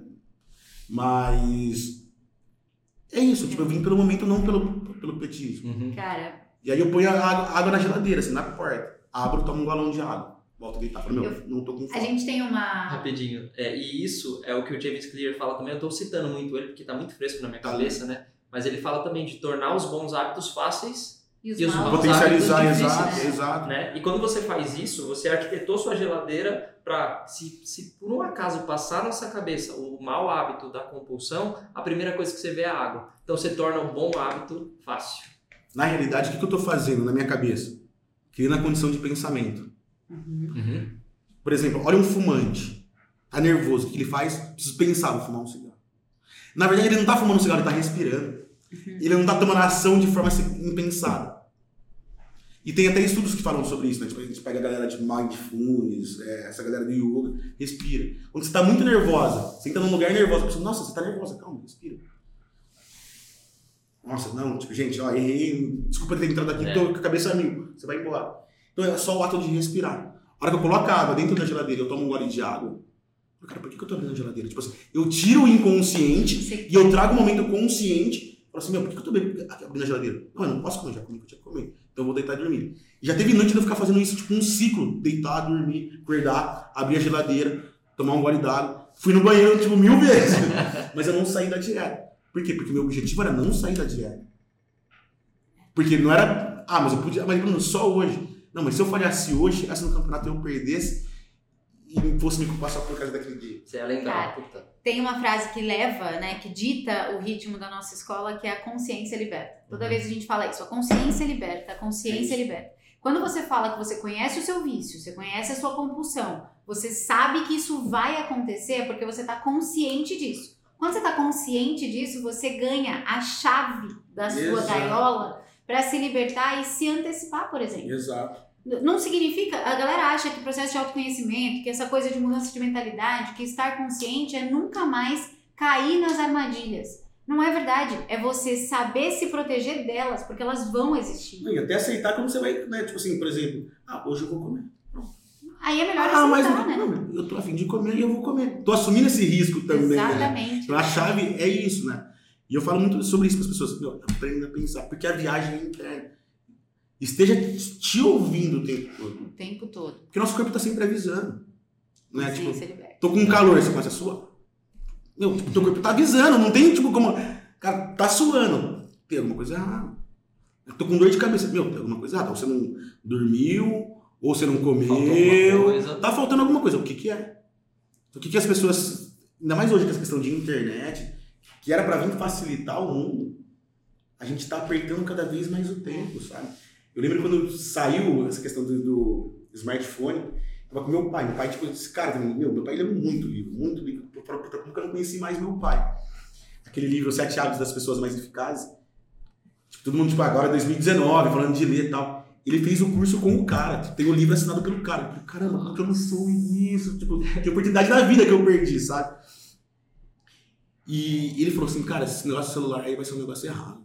Eu falei, Vai não, dar- pai. Vai dar mal, vai Você dar vai mal. ter internet na mão e tal. Ele falou assim, cara, você parou pra pensar que as pessoas vão começar a te acompanhar o tempo todo. Você não bate mais ponta no serviço.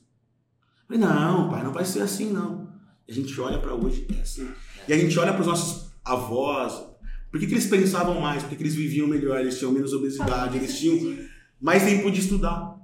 Porque tipo, tinha rotina. Brunão, e de se movimentar, né, Brunão? O trampo também exigia. Então, mas é porque tinha rotina, não tinha É. facilidade, né? Tipo, eu lembro que a primeira televisão Você de quer comer casa. um- num restaurante, você- quer, comer uma comida de fora, você tem que buscar no bar da esquina. Você não pode pedir um iFood Exato, né? exato. né? Tipo, a televisão, antigamente, né? você tinha que levantar e apertar o botão pra mudar a televisão. Mudar, às vezes tinha que colocar o bombril em cima, né? É, dava trabalho. pô. Então, assim, a gente foi perdendo, assim, o que era pra vir como facilidade, né? Tipo, agora não preciso mais levantar, de repente, pra pedir uma, um, pra ir buscar a minha comida. Então, esse tempo que tá me sobrando, eu vou gastar lendo um livro, eu vou gastar indo pra academia. Só que não, a gente gasta, tipo, arrumando mais coisa pra fazer dentro da, da vida que tá na nossa É. mão. E não precisa ir longe, né? Essa coisa do celular, eu tava falando esses dias. A minha mãe é nova, minha mãe tem 55 anos. Se, se eu for pensar hoje, que eu tenho 32, minha mãe com a minha idade, 25 anos atrás, né? Sei lá, é, não tinha Instagram. Não tinha internet, assim, disponível. Cara, você acha que minha mãe aos 30 tava desesperada achando que tava atrasada pra alcançar a realização da vida dela? Eu tava vivendo, a realização, a realização da vida dela, ela tá vivendo aquele momento. É, E a gente vê, a gente conversa com muita gente e a gente se pega, não tem como. Às vezes a gente olha em volta e fala: caramba, aquele cara ali tem a minha idade e já fez 5 milhões em lançamentos, sei lá, essa vida de, de internet, né? E aí a gente fica, nossa, eu tô muito atrasada, ai, eu tô frustrada com a minha vida profissional, eu tô frustrada com não sei o quê, porque a gente tem um repertório, acesso a um repertório muito maior de informações, e o pior, informações viciadas, porque aquelas informações não necessariamente são verdadeiras, diferente da minha mãe, que só tinha ali viver a vida dela, no máximo se comparar com a vizinha, que ela tava vendo a vida real da vizinha. Ela não tava vendo a vizinha com com a sua câmera linda do iPhone dizendo que tá, a vida tá maravilhosa, quando na verdade ela tá em posição fetal. Então eu acho que seu pai, seu pai é visionário, né? Porque o Ah, celular, É muito louco, assim. para os que não são conscientes e, para quem não tá atento, e eu acho que o celular para todo mundo, na verdade, né? Nem para os conscientes eu acho que estão a salvo. Tem que estar o tempo todo olhando, cara. Tem que estar. é, Não, e é muito doido, porque se a gente parar pra olhar essa comparação que tu falou também, de novo, né? Você não tem que olhar os 5 milhões. Tipo assim, cara, como que você chegou nesses 5 como- milhões? É. Qual foi o. A gente falou. Qual o comportamento? é, Meu avô falava a muito comparação isso. assim. saudável, né? As respostas estão sempre nas entrelinhas. É. Tipo, tenho 5 milhões. Cara, o que você fez pra chegar nos 5 milhões? Porque 5 milhões, tipo assim, cara, você não sabe nem o que fazer com esses 5 milhões, e a gente vê o que, que acontece com as pessoas, o que? A pessoa que ganha na Mega Sena. Cara, ela vai em Queima. Porque ela não viveu o processo de construção desses aprendeu 5 a ver milhões. aquilo. Então, tipo, cara, dá 5 milhões e vai gastar. Teve um tio, semana, que me pediu dinheiro emprestado. Falei, puta mãe, não vou emprestar, cara. Vou ajudar ele a fazer mais dinheiro. Tio, vamos fazer o seguinte, cara. Vamos sentar, tipo, tu, tu vai fazer um Uber. Comecei a criar N soluções até ele emprestar o dinheiro pra ele. Só que eu queria que ele criasse a capacidade de buscar esse dinheiro. Porque se não ia emprestar o dinheiro pra ele, ele ia gastar esse dinheiro e ia voltar a falar, Bruno, preciso de mais. É. Uhum. Porque a gente volta naquela questão do ciclo mental que as pessoas ficam. Tipo, ah, alguém vai me dar esse dinheiro.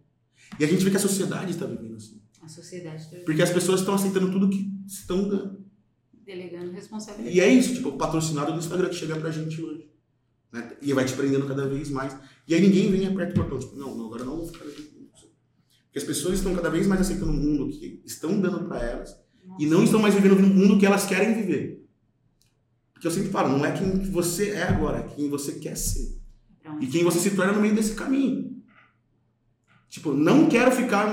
Quero ser alguém saudável, quero ser alguém que tem um podcast. O que, que essa pessoa que tem um podcast está fazendo? Quantas horas por dia vocês se dedicaram montando o primeiro podcast? Quantos livros vocês leram? Quais viagens vocês fizeram para poder entender? Quais foram as dificuldades? Aqui eu começo. Esse é nosso terceiro podcast. Não episódio, terceiro podcast Que a gente cria. faz. É, a gente E fez. o primeiro a gente que teve um, continuou. aí não deu certo, acabou. A gente, a gente chegou a ter, sei lá, uns 30 e poucos episódios, isso em 2020. Aí paramos, não deu certo. Foi quando a gente queria fazer de vídeo e não deu e tal. Beleza, acabou. Depois, no ano seguinte, a gente teve um segundo podcast, que teve pouquíssimos, porque eram todos em vídeo, tava dando, tomando muito do nosso tempo. Teve, sei lá, 5, Seis, 6 episódios e, de novo, quebrou. E agora a gente tá aí, passando Só que 120. Esse então, olha quanta vez, vida né? tem nisso. São E 3 aqui- anos. Não, e aí tá o segredo. Porque, tipo assim, cara, como vocês fizeram pra chegar aqui agora, com 138? Pô, Brunão, cara, esquece. O que, que vocês falaram pra mim antes da gente começar? Cara, esquece. Se não tem imagem, cara, faz assim mesmo. Vocês viveram. É. E eu já tô colocando, não, tem que ter a câmera tal, o Vou microfone montar um tal, cenário, botar uma. TV com o meu nome no fundo. Então, na verdade, assim, tipo, tá na vivência dessa pessoa. A gente olha pra um Flávio Augusto, ah, mas esse cara, cara, quem que perguntou pra ele como que ele viveu? É. Né, tipo, cara, como que foi dormir naquela casinha que você dormia e não tinha nada? Qual que era a sensação? Puta, cara, era apertado. E dali eu queria. O Ícaro conta, né? Que ele morava no São kitnet. Vicente ali. Cara, qual que era a sensação? Cara, eu queria sair dali, cara. Tipo, não queria ficar ali. Puta, eu tô sentindo isso agora. Eu tô no caminho. Ah, não, mas o Ícaro tá fazendo não sei quantos milhões e tal. E aí eu tenho que fazer também. E aí você só copi- tá copiando a medalha dele agora. Ele tá vivendo agora. Então tem gente que chega agora no Instagram dele e tava vendo só, tipo, a cicatriz. Mas não viu como que ele construiu essa ferida. Aí vê o Flávio Augusto dizendo que não acorda às 5 da manhã nem ferrando, que ele acorda 8 e meia, 9, acha que, ah, eu vou acordar 8 e meia, 9, o Flávio Augusto acorda é milionário. É. Porra, mas... Porra. Ninguém perguntou quantas vezes ele acordou assim. É. Entendeu? Ou, ou as noites que ele nem dormiu. Nem dormiu, é isso. Cara, é, é, é isso. É, a é o que a gente chama de comparação saudável. Você se compara com os comportamentos e esquece os resultados da pessoa. Você olha para o resultado para saber, é essa pessoa que eu tô querendo me tornar? Isso é referência para mim? Beleza. Agora, esquece isso e volta aqui. O que, que ela fez quando ela estava no ponto em que eu estou? Exato. Né? O que, que ela fez quando ela estava aqui? Não o que ela está fazendo hoje. Porque o que ela está fazendo hoje vai servir para é mim um outro. em outro patamar E outro patamar. né? É. Agora deixa eu te fazer uma pergunta, Brunão. Deixa eu fazer uma pergunta. O quanto você acredita que o ambiente influencia nos seus resultados? Totalmente. Totalmente. Totalmente. Tô pensando como que eu vou trazer essa história pra contar. Eu cresci, eu falei pra você, cresci num bairro simples e eu vi muitos amigos que se perderam pra drogas, vi amigo que morreu cedo, vi amigo que... E graças a Deus meus pais, assim, me consideram até um privilegiado. Eu tive bolsa de 100%, meus pais, não sei quais condições eles chegaram nessa bolsa, se descobriram que tinha alguém, se sei lá, se minha mãe teve que bater na porta de alguém e falar, meu, pelo amor de Deus, pra tirar meu filho, não sei. E eu fui estudar numa escola, na escola mais nobre da cidade. Então, o que que pra mim trouxe? A hora que eu cheguei nessa escola, e eu olhava para uns meninos que tinham, tipo, milhares de coisas que eu não tinha acesso. Sim. Então, ali criou um- uma consciência pra mim de expansão, que eu olhava para os meninos que moravam no mesmo bairro que eu, que eles não tinham. Sabe, tipo, Você ficou meio que no limbo, né, Vivi? eu vivi, eu vi, vivi uma dicotomia, tipo, a vida, assim, sabe? Nossa. Uhum. Porque olha a loucura que era. Tipo, na hora que eu tava na escola, eu era um dos mais pobres. Tipo, não tinha condição. Tipo, eu não me orgulho de falar disso, mas assim, eu lembro que tinha eu e um amigo, que às vezes a gente não tinha dinheiro pra comprar salgado, a gente tava com fome. E aí, meu, tipo, eu cheguei a ficar na fila e falar, meu, e meu salgado? Pegar um salgado. Tipo, hoje eu olho, se meu filho fizesse isso, daria uma bronca nele. Uhum. Eu só tava com fome, queria matar a fome, tinha gastado meu dinheiro com a condução e queria matar a fome pra continuar estudando. E quando eu voltava pro meu condomínio que eu cresci, pros meninos que estavam comigo eu era o playboy. Eu falava, porra, não sou o playboy. Mano, tô- Você não pertencia de verdade, né? A Não. nenhum grupo. Nenhum. E até hoje eu sinto que assim, é muito louco isso. Tipo assim, sei lá, por exemplo, você vou, tra- vou trazer cancelamento pro podcast, mas eu vou falar. Por exemplo, Porque a gente é mente livre, não Ah, é? cancela a gente não. então beleza. Tipo, e eu defendo um pedaço do Lula e um pedaço do Bolsonaro. Tipo, minha mãe quer morrer por um lado, os empresários querem morrer com a minha pensamento. Falou, gente, mas eu vivi os dois lados. Uhum. Tipo, se eu não me posicionar no meio, tô traindo todo mundo. Então, tipo, quando eu fui pra cá, eu ia pra casa de amigo meu, que, tipo assim, tem o Carioca, até um amigo meu, tipo, um dos meus melhores, melhores amigos, tava no, no Masterchef há pouco tempo atrás. E eu cresci com ele, assim, ele tinha muita condição e tal, e o pai dele gostava da casa cheia. Tipo, os pais deles compravam uma bolacha que eu gostava. Tipo, chegava lá, tinha a bolacha do Bruno. Em casa não tinha bolacha. Tipo, uma vez por mês, McDonald's, tipo, quando for no cinema, se for, Aniversário. se É. for aniversário. Então me expandiu a cabeça a um ponto que eu falei, meu, isso aqui que eu quero. Eu lembro que uma vez eu cheguei em casa pra minha mãe, minha mãe relembrou essa história esse final de semana também. Eu cheguei em casa, falei, mãe, chegou um menino com um tênis na escola, e o tênis era branco, tinha um. Eu nem sabia que era Nike, mas tinha um negócio assim e tal. Ela falou, Bruno, senta aqui. Eu entendo tipo, a dificuldade dela, ela fala assim, meu, tipo, a gente não pode comprar esse tênis. Senta aqui. Seu tênis tá furado? Não. Você põe esse tênis todos os dias, você vai pra escola? Vou. Então o seu é tão bom quanto o dele. Tipo, não é porque o dele é mais bonito que o teu não te leva a lugares melhores. Falei, não, mãe, mas, mas é mais bonito, e, tipo, ele brilha e tal. Bruno, o seu faz a mesma coisa, ele só não brilha. E aí eu falei, tá bom. E eu lembro, te falei dos 40 pares de tênis. Olha como que pra mim virou um- uma coisa que parecia, tipo, ah, mas ele tá só ficando como possível por tênis. Cara, mas pra mim é um reforço assim, tipo, cara, agora eu posso. É. E eu lembro o meu primeiro Nike que eu comprei. E eu comprei o primeiro Nike, a gente não pagou o valor total dele. Porque a gente foi. Antigamente lembra quando você comprava tênis que não, não era preço, tipo, fixado, impresso, que nem é hoje em dia, né? Eram uns furinhos que você colocava o, o número ali. Sim. A gente tava passando no shopping, eu olhei e falei, mãe, olha esse Nike, 9,90. Ela falou, Erraram. vamos levar. E era um, tipo, um Nike feio, meu, tipo, roxo, tipo, eu nem gosto de roxo. Tinha só dois números maiores o tênis. Entrei, pus no pé, não falei nada pra minha mãe. Mãe, gostei, vou levar. Meu, era a chance de eu ter um tênis igual daquele menino, pelo menos tipo, com o mesmo símbolo do, igual do menino. E aí a gente foi pagar, hum, era R$ 99,90. E aí a mulher, pô, a gente cometeu um erro e tal. A vendedora. A gerente da loja veio brigando. Não, porque não sei o que, não vai levar, não sei. E aí acho que minha mãe se sentiu ainda mais acuada. Naquela situação. Falou, meu, então vamos chamar de direito do consumidor. Porque eu não iria, não iria levar por causa dela. Ela foi totalmente simpática e explicou pra mim a situação.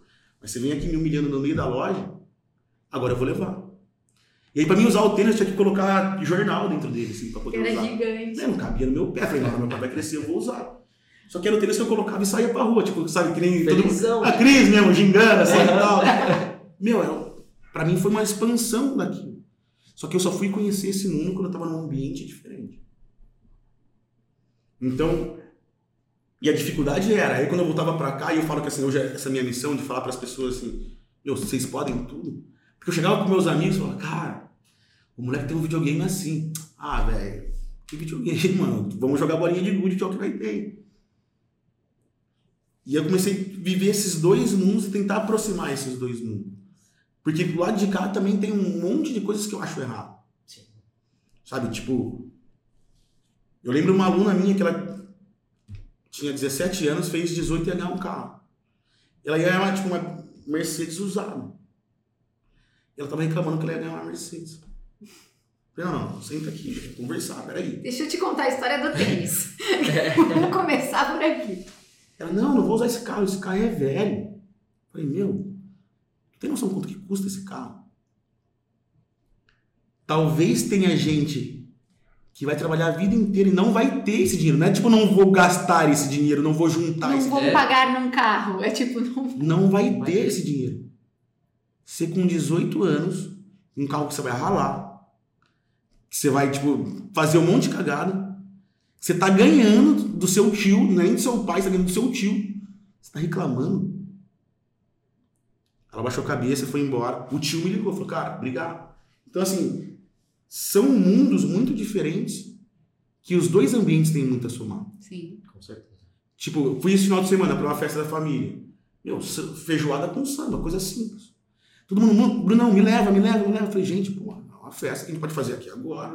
Final é? de semana, cara, cada um dá 10 conto, Tá tipo, paga um grupo de samba. Só que, tipo, cara, aqui não acontece isso, porque aí a festa tem hora pra acabar e tem hora pra começar.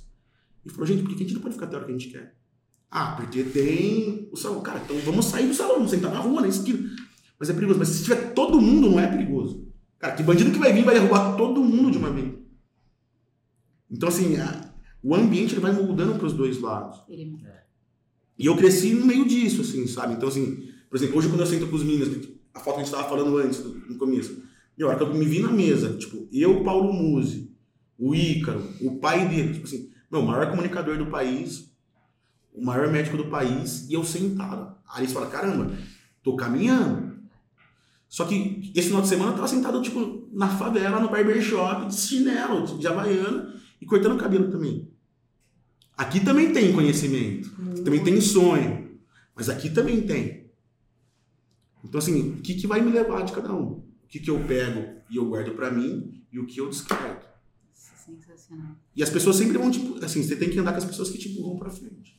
E essa é a minha próxima pergunta, né? Eu eu só ia comentar aqui, quando é muito interessante, né? porque quando a gente conhece um, um novo ambiente, é, uma nova realidade, né? a nossa cabeça, ela, a gente quase que sente ela se expandindo, né? Total. Porque você vê um, um novo mundo ali, É.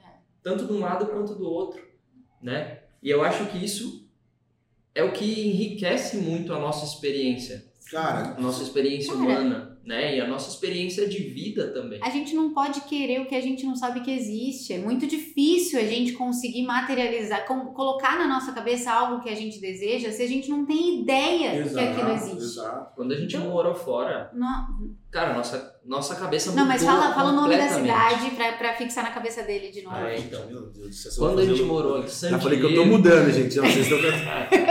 Brunão não mora mais em Santos, deixando bem claro.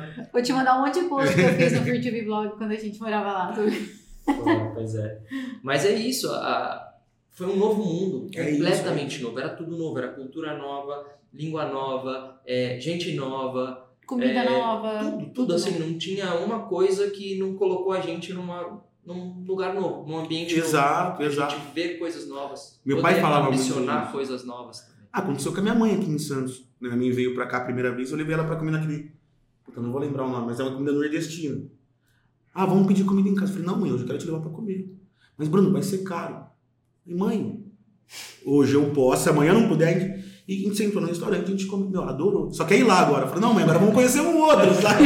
tipo, vamos expandir um pouquinho mais. Não, mas a comida lá é boa, o atendimento é bom. Falei, tá vendo porque a gente pode? Tipo Assim, se a gente juntar um pouquinho, a gente pode ir também. Só que, tipo, o que, que criou na cabeça dela? Um outro ambiente. É, Ah, o que, que eu tenho que fazer pra mim voltar lá de novo? Gente- Entendeu? E a gente pega as crianças, é isso. É. E aí, tipo assim, ensinar que a criança tem que fazer isso. Por exemplo, minha mãe não me dava o dinheiro. Tu conquistou esse dinheiro. Porque tu tirou uma nota e não sei o quê. Só que esse dinheiro você tem que pegar e financiar pra tu, pra tu ir pra escola. E aí, tipo, uma época, tipo assim, eu não queria mais pagar dinheiro no busão. Pulava catraca, tipo, totalmente errado. Mas, tipo assim, hoje eu olho que era uma condição que eu tava criando, assim, tipo, cara, agora eu posso comprar o sorvete.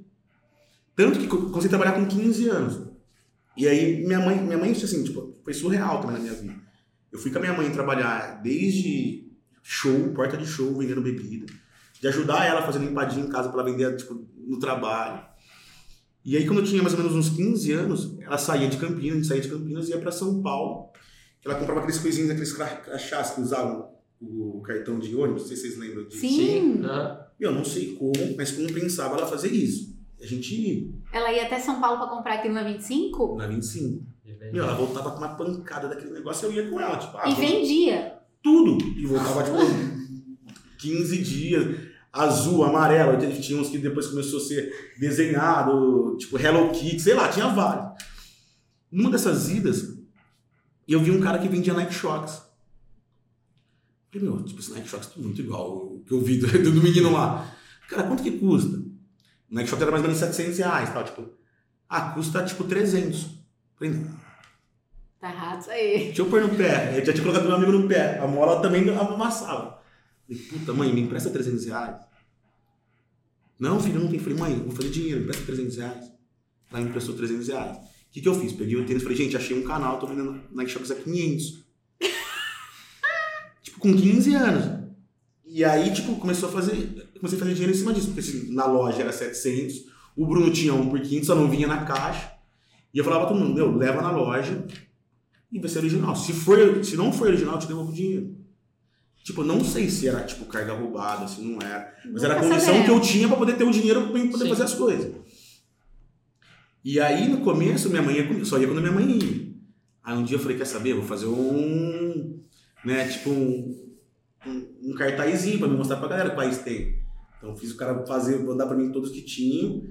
E aí comecei só ir a cada quatro. Então, a cada quatro tênis. E Pra eu gasto, compensar a ida, porra. eu gasto 1.200, só que eu tô fazendo 2.000, eu ganho 800 reais. Aí, foi, tipo, não, me foi rodando, rodando, rodando, rodando. Mãe, preciso ir comprar tênis. Ah, Bruno, hoje eu vou trabalhar, hoje eu não posso. Falei, meu, e agora? Aí fui pra minha avó, falei, vó, meu, vendi os tênis, tô com dinheiro na mão. Como que eu faço agora? Não, filho, não conta nada pra sua mãe, não. Fez uma cuequinha falsa. Me, Você- de- me deixou na beira da estrada, falou, ó, você vai pegar o ônibus, é assim, você já foi com sua mãe, você não sabe como que faz? Sei. Fui, tremendo dinheiro, questão que a gente falou de arriscar. Sim. É isso. Voltei, moleque, ó, 15 anos, com as caixas. Meu, deu Ah, certo. não. Aí comecei, tipo, meu, entender o que era o dinheiro na mão. Só que no começo, tipo, não tinha ninguém pra me educar, o que que é isso? O que que eu queria fazer só? Matar todas as minhas vontades. Tinha que pegar ônibus pra ir pra escola. Ah, não tava afim de pegar ônibus pra ir, ia lá e hoje eu vou de táxi. Olha, mano, jovem, Playboy, sabe? Gangsta, assim, sabe? mano, jovem, eu vou te falar. O dinheiro era meu. Tipo assim, meu, minha mãe falou, meu, tu tá fazendo o dinheirinho dele. Mas aí eu con- consigo entender muitas responsa- responsabilidades que eu criei nessa época. Uhum. Nesse dia que eu entendi que eu tava ganhando dinheiro, eu falei, mãe, nunca mais eu te pedi um real. E desde então, nunca mais pedi um real pra minha mãe. Tipo assim, tipo, ah, mãe, preciso de dinheiro pra comprar um sorvete. Mas ali começou a história do Bruno. Até que um, um dia, um amigo, o pai do amigo meu, falou assim, cara, sei que você tá vendendo esses negócios aí, mas você não tá gastando dinheiro à toa? Não, tio. Agora eu quero ir pro shopping, a gente vai de táxi, o senhor pode ficar aí, a gente vai, tranquilo, eu pago. E ele conhecia a minha história. Tinha alguém ali. Bruno, cara, eu sei que. Cara, eu te levo. Depois, se vocês quiserem voltar, vocês racham entre vocês, vocês voltam. É, né? Tô gastando dinheiro com todo mundo e ninguém tá preocupado, né? Tipo, é o meu dinheiro que tá indo, sabe? Eu que tô fazendo toda a missão. É, e não tá sobrando nada pra mim ainda. As menininhas estão ficando com os meninos lá ainda, sabe? Não, tá errado isso aí. Mas aí é o ambiente. Que Tinha tinha, alguém. alguém, experiente que olhou pra mim e falou assim, cara, beleza, tipo, tu deu um passo importante. Mas senta aqui que eu vou te, te mostrar alguma coisa. Então, pra mim, o ambiente molda muito, assim. E como que você escolhe o seu. Você escolhe o seu. Hoje, intencionalmente, você escolhe o seu ambiente, você escolhe os seus aliados, você escolhe as suas inspirações. Como que é? Como que é esse processo? Porque como a gente estava falando antes de começar a gravar o podcast, eu digo que todo mundo fala sobre a importância do ambiente, né? Todo mundo fala que você tem que estar eh, ali no lugar onde você é o mais burro, que você tem que estar no lugar onde as pessoas sejam melhores que você em algo para que você possa aprender com elas e tudo mais. Mas pouca gente fala na prática como que esse processo funciona. Então você que esteve ali durante vários momentos da sua vida envolto de bons ambientes, né? É, como que você escolhe? Meu, na verdade, eu escolhi minhas, minhas fraquezas. Tá? Então, por exemplo, você vê que eu ainda sou meio gago, eu ainda não tenho uma oratória tão perfeita. Uhum. Falo, meu, eu quero estudar ora- oratória. Então, quem são as pessoas que estão ensinando oratória? Ah, eu posso pagar o melhor? Não, eu posso pagar esse cara. E aí, você, tipo, qual que é a minha ideia sempre? Eu não quero só aprender com esse cara, eu quero ficar amigo desse cara. Por quê? Porque o mundo, eu entendi, assim, na minha cabeça, o mundo é não criar inimigos e fazer o máximo de amigos. Então, tipo, cara, me ensina. Aí eu me mostro o cara mais prestativo pra ele. E eu sei que eu tenho alguma coisa pra somar com ele também. Uhum. E assim, ah, o cara, ah, quero treinar. Pô, então vamos treinar. Então você vai começando a trocar experiências entre vocês dois. E assim, em algum momento esse cara vai te chamar. Então, assim, né, até vai sair essa questão do novo mercado sobre networking, né? Eu acho que assim, Você vai estar lá? Vou, vou. Vocês vão- também. A gente vai de black, hein, Brunão? Não, eu nem sei onde que eu vou. Eu falei pra eles, meu, eu vou pra treinar o pessoal, só vou ficar no hotel. Se manda a gente fazer uns burpee lá que tá de Então. e eu acho que o networking, na verdade, se conquista de qual forma? Tem algo pra somar e não seja chato. Não sei, Tem algo e não seja chato. porque assim, você encontrou, sei lá, tipo, teu ídolo. Meu, todo mundo. Ronaldo Fenômeno, assim, pra mim seria tipo algo supra-sul. Meu, todo mundo vai contar uma história pra ele de futebol. Cara, o cara já não aguenta mais falar disso. É. Sabe, comenta alguma outra coisa, alguma coisa que ele não viu. Meus primos são músicos, eu tava falando pra vocês, né? E eles foram tocar na casa do Ronaldinho Gaúcho. Falou que chega- chegaram lá, tal, o Ronaldinho Gaúcho com eles, cantando todas as músicas, e curtindo e tal, não sei o quê. Aí uma hora parou um pouco, tipo, o moleque falou com ele de futebol. Ele abaixou a cabeça e respondeu. Cara, e, e essa música? Ele gostava, porque assim, meu, ele já falou tanto de futebol que assim, agora ele não tá trabalhando. É. Tá no lazer. E, por exemplo, eu vejo que eu faço isso muito com os meninos que eu dou aula. Hoje, sei lá, graças a Deus, eu dou aula pra muita gente grande, né? E eu não vou ficar falando com o Ícaro, com o Sobral, por exemplo, cara, me fala sobre tráfego pago. Falei, cara, tipo assim, velho, assiste minha aula, tá lá. Né, tipo, eu tô te contratando pra você me dar aula. Se for pra mim te dar uma aula sobre tráfego, você compra a minha escola e tá lá. Eu não tô aproveitando esse momento porque eu tenho um privilégio. Cara, o meu momento com ele naquele momento é dar aula pra ele. A melhor aula. Então, tipo, não sou chato. Em algum momento ele vai falar do trabalho dele e eu vou aproveitar uma linha e se eu quiser aprender mais, eu vou estudar. Então eu sempre falo que assim, é sempre um pitch de elevador, assim, sabe? Você tem uma pergunta pra pessoa. É. Apertou o botão errado, você voltou três casinhas. A gente fala bastante sobre a questão de você ser é, interessante e interessado. E nunca Hum, interesseiro. Né? E nunca interesseiro. Quando você está diante de alguma pessoa, a- mesmo essas pessoas que você admira. Né? Porque às Acho que eu vezes. tenho um ponto de discordância. Termina, acho que eu tenho um ponto de Interesse. discordância. Não, Não, mas fala, termina, tá, termina, termina. Não, mas eu acho que a gente tem que ser interessado, interess... tipo, é interessante, interessado, Interessado. mas todo mundo é um pouco interesseiro. Vocês dois mantêm uma relação porque, tipo, você tem interesse nela em algum ponto, ela tem interesse em você em algum ponto. Sim. O que, Com que, esse, certeza. o que, que esse interesse não pode ser? Não pode ser, tipo, você perceber que, tipo, ela tá querendo ganhar mais que você. É. Entendeu? Porque assim, se não tiver interesse, tipo, esse interesse de troca também, né? Tipo, eu tô te escutando, tem alguma coisa pra somar, mas a gente quer ficar aqui. Sim. Então somos interesseiros também. Manja? Não, mas É, a, gente, a gente sempre fala Ah. que as relações elas têm um interesse envolvido. Eu, eu não, não tô com o Rodolfo por falta de interesse e vice-versa, mas eu acho que todo mundo é um pouco interesseiro naturalmente. E o erro está quando você é intencionalmente interesseiro. Porque quando você coloca essa, essa, esse comportamento de interesseiro, você é aquela pessoa que só tá ali pra sugar. Que é aquela pessoa que fica ali, cara. Sim. Perguntando. É, então acho que é isso. Não, É isso. seja- não queira ganhar mais do que, tipo assim, do que aquele ambiente te proporciona. Exato. Sabe? Eu acho que é. Exato. É você querer ficar, por exemplo, chupinhando aulas de tráfego de Sobral enquanto você tá. Eu vejo isso muito com os meninos, assim, sabe? Tipo assim, eles estão dando aula pra eles. Cara, vem alguém, puta, cara, te achei legal, posso tirar uma foto, você mudou minha vida. Aí eu tô ali comigo, tipo assim, fala, meu, é intervalo. Se as pessoas têm intervalo do, do teu exercício pra fazer. Porque, tipo assim, a pessoa fez uma pergunta e às vezes a pessoa não tem mais pergunta pra fazer. É mais fácil nessa hora você falar assim, meu, então eu vou me retirar. Porque, tipo essa pergunta que eu fiz foi muito boa, ele vai lembrar de mim, porque eu fico fazendo pergunta chata. É. Sabe, tipo, ah, mas conta aí pra mim, como que tá seu treino? Ah, mas não sei o que, e fica parado ali. E aí, O cara as quer voltar- crianças? E o O cara, cachorro? quer, é, o cara quer voltar pra treinar. Então, tipo, meu, faz o teu momento ser único, assim, sabe? É. Qual que é a proposta única que tu tem? É a sua pergunta. Você vai resolver essa, essa pergunta vai resolver tua vida? Faz essa pergunta. Cara, volta pra casa e entende essa pergunta. E volta de novo o dia que você encontrar de novo assim, cara, entendi aquela pergunta e fiz 10 mil reais pro Ícaro de Carvalho, exemplo. Como que você fez 10 mil reais? Aí ele tá, inter- aí ele tá Ele tá interessado. interessado. Aí, tá. Cara, aquela tua frase mudou minha vida, eu fiz um milhão de reais. Cara, o que, que você fez? E aí você se tornou interessante. Uhum. Entendeu? Então, assim, é sempre essa troca. Tipo, tem hora que você ficar quieto, tipo, é a melhor coisa. Com certeza. Sim. Tem hora que você conectar alguém que não tá entendendo no, coisa é a melhor coisa. Então, é, é observar e, e absorver. Né? A escutativa. E como que você chega nesse ambiente? Eu Beleza, que- você selecionou ali suas fraquezas, igual você disse. Bom, eu escolho meu ambiente a partir das minhas fraquezas. Eu, eu, eu preciso melhorar minha oratória. Então eu vou me aproximar de pessoas que possam me ensinar oratória. E o meu objetivo é me tornar amigo dessa pessoa. Show. E como que acontece esse processo de você se aproximar dessas pessoas? Não tem como a gente não perguntar, por exemplo, como que acontece o processo de você se tornar professor do Ícaro? Puta, eu respondi essa pergunta pra minha mãe esses dias, acho. Que na verdade, assim, acho que são degraus que a gente vai subir. Uhum. Então, tipo, como que eu cheguei no Ícaro, por exemplo? Não sei estudar marketing, eu falei que eu tinha um ponto atrás. Tá. Eu nunca mirei chegar no Ícaro. Uhum. Talvez seja o fator sorte. Mas eu comecei a estudar marketing. Marketing, marketing. Comecei a colocar alguma coisa no meu trabalho. As pessoas de marketing, quando eu ia num curso de marketing, o que acontecia? Tinha um efeito uau.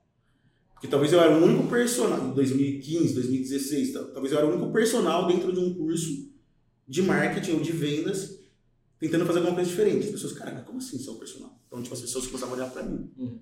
Porque eu já queria ser um empresário tipo, bem sucedido. Então, assim, onde que estão esses- essas pessoas? Por exemplo, eu falo pro, pro personal que é amigo meu, por exemplo, assim, cara, pra quem que você quer dar aula? Vamos começar a entender, tipo, pra onde você quer chegar. Da, pra onde você tá indo, né? Por que, que você tá vindo pra cá? Né? Ah, por que, que eu vou querer entrar na biorritmo, né, numa bodytech? Cara, tá, porque eu quero dar aula pra esse público. Tá, então vamos começar a montar pra você dar aula pra esse público. Cara, tem que chegar bem vestido. Tem que chegar com o cabelo arrumado. Tipo, não, é- não é o carro. Mas, cara, apresentar, dente bem escovado. Ter um linguajar diferente. né? Não dá pra você chegar falando gíria. E eu falo muita gíria, mas assim, cara, não dá pra mim chegar falando nós e mano toda hora dentro de uma bodytech. Sim. Então, estuda o ambiente. Esse efeito altinha, né? Então, assim, eu chegava e falava assim, sou personal. E o cara era, tipo, CEO da empresa ali, eu olhava, cara, como assim? O que, que você quer fazer no digital sendo personal, né? Conta pra mim sobre isso. Aí eu contava a minha história. E eu nem tava no digital, eu tava tipo, pensando em começar a ser o melhor professor de sala. Um melhor personal, na verdade. Tipo assim, eu quero vender mais caro o meu produto. Acho que meu produto vale mais. Ah, mas se eu falar pro cara que custa tanto, eu tenho que pagar. Como que eu vou fazer isso? Então, a hora que eu fui pra esse mundo mais executivo, vamos dizer assim, e eu olhei que as pessoas estavam ali observando, assim, cara, não tem ninguém nesse espaço. Eu falei, puta, esse espaço pra mim é vazio. Fui entrando, fui entrando, fui entrando.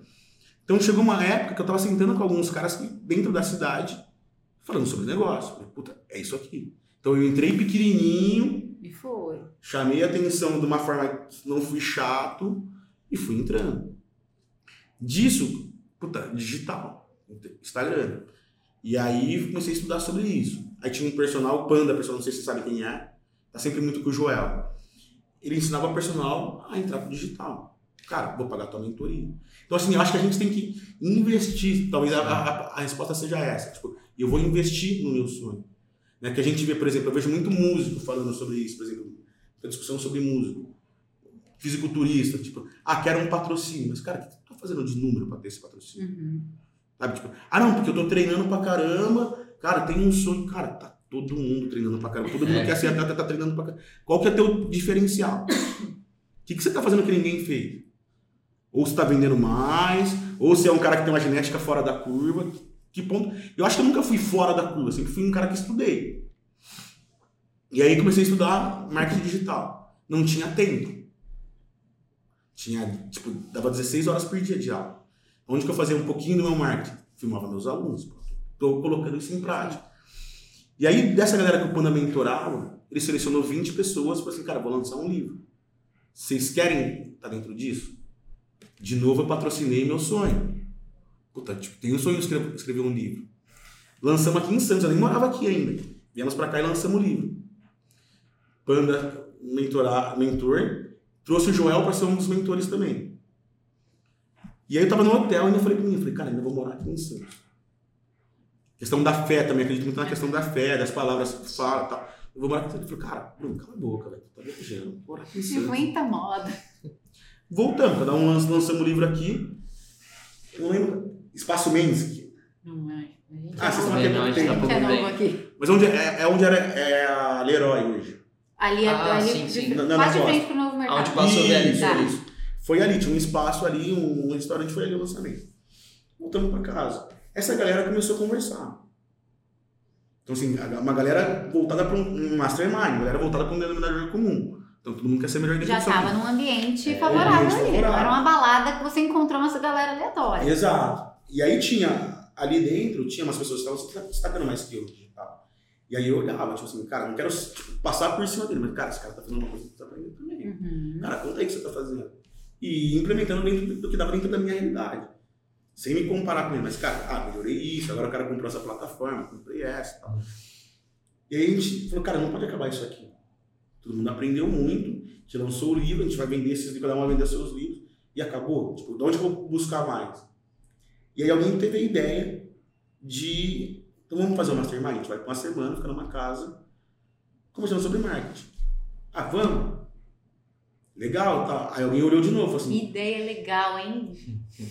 Alguém olhou de novo e falou assim, cara, mas e aí? A gente vai ficar falando sobre marketing? Ninguém entende porra nenhuma. Como que a gente vai... Ah, vamos contratar algumas pessoas. Dessas pessoas, uma era o Ícaro. Eu não estava nem tão dentro do digital, porque eu não conhecia o Ícaro até então. Uhum. A hora que falaram o nome dele, eu falei, puto Ícaro e tal. Eu falei, o que é esse cara? Que isso? Aí eu olhei, eu não lembro nem se você seguia ele já no começo, antes de chegar a casa ou não. Então quando ele chegou, tipo assim, ele já era muito grande para muita gente. E para mim, tipo assim, que eu te falei, não tem essa questão, tipo assim, ah, é o Ícaro, é o... talvez eu trabalharia com o Ronaldo, com, sei lá, LeBron James, assim. Sim. Não que eu tô desmerecendo o tamanho do Ícaro. É que assim, pra mim esses caras são, mudaram realmente muito a minha vida. Sim. Eu entendo o tamanho do Paulo Musi, entendo o tamanho do Ícaro. Pro Assim, mundo, né? Mas na sua. Hoje, assim, eu falo assim, puta, esse cara também é um ídolo. Então, um dos melhores amigos, sou muito grato a ele, sim. Mas hoje eu sou amigo dele, né? Então, o que que chegou na casa, o que que aconteceu? Todo mundo saiu pra- contra ele. Um monte de gente chata, que talvez, né, tipo, incomodou ele com muita coisa. E eu tava dentro de um quarto. Não sei se chato, mas assim, com essa, tipo, aquela, aquela, é, aquela babação, o cara falou, pô, eu só quero chegar aqui, dar minha palestra, ficar de boa. Vamos todo mundo ser amigo, né? E aí eu tava num quarto com um amigo, falei, ah, velho, todo mundo ficar em cima do cara agora, deixa a galera lá, depois a gente é o cumprimenta ele. direito. E aí a gente saiu, depois, aí eu, quando eu tava falando alguma coisa, e ele, tava na minha frente, assim, aí eu cumprimentei ele, falei, oi, tal, prazer, seja bem-vindo a casa. Aí eu chamei atenção por um ponto, dentro da casa talvez era um dos mais fortes. Falei, cara, como você fez pra ficar desse tamanho? E aí entra um outro ponto. Tipo, seja bom em alguma coisa a ponto de não ser, a ponto de ser, não ser ignorado. Então, assim, tenha uma posição de destaque. Qual que é o teu ponto único de, de destaque? Falamos disso hoje, no podcast de hoje. É. O que que você tem que ninguém tem, que as pessoas olham e querem. E assim, às vezes nem é pela paixão. É assim, cara, o que, que você faz?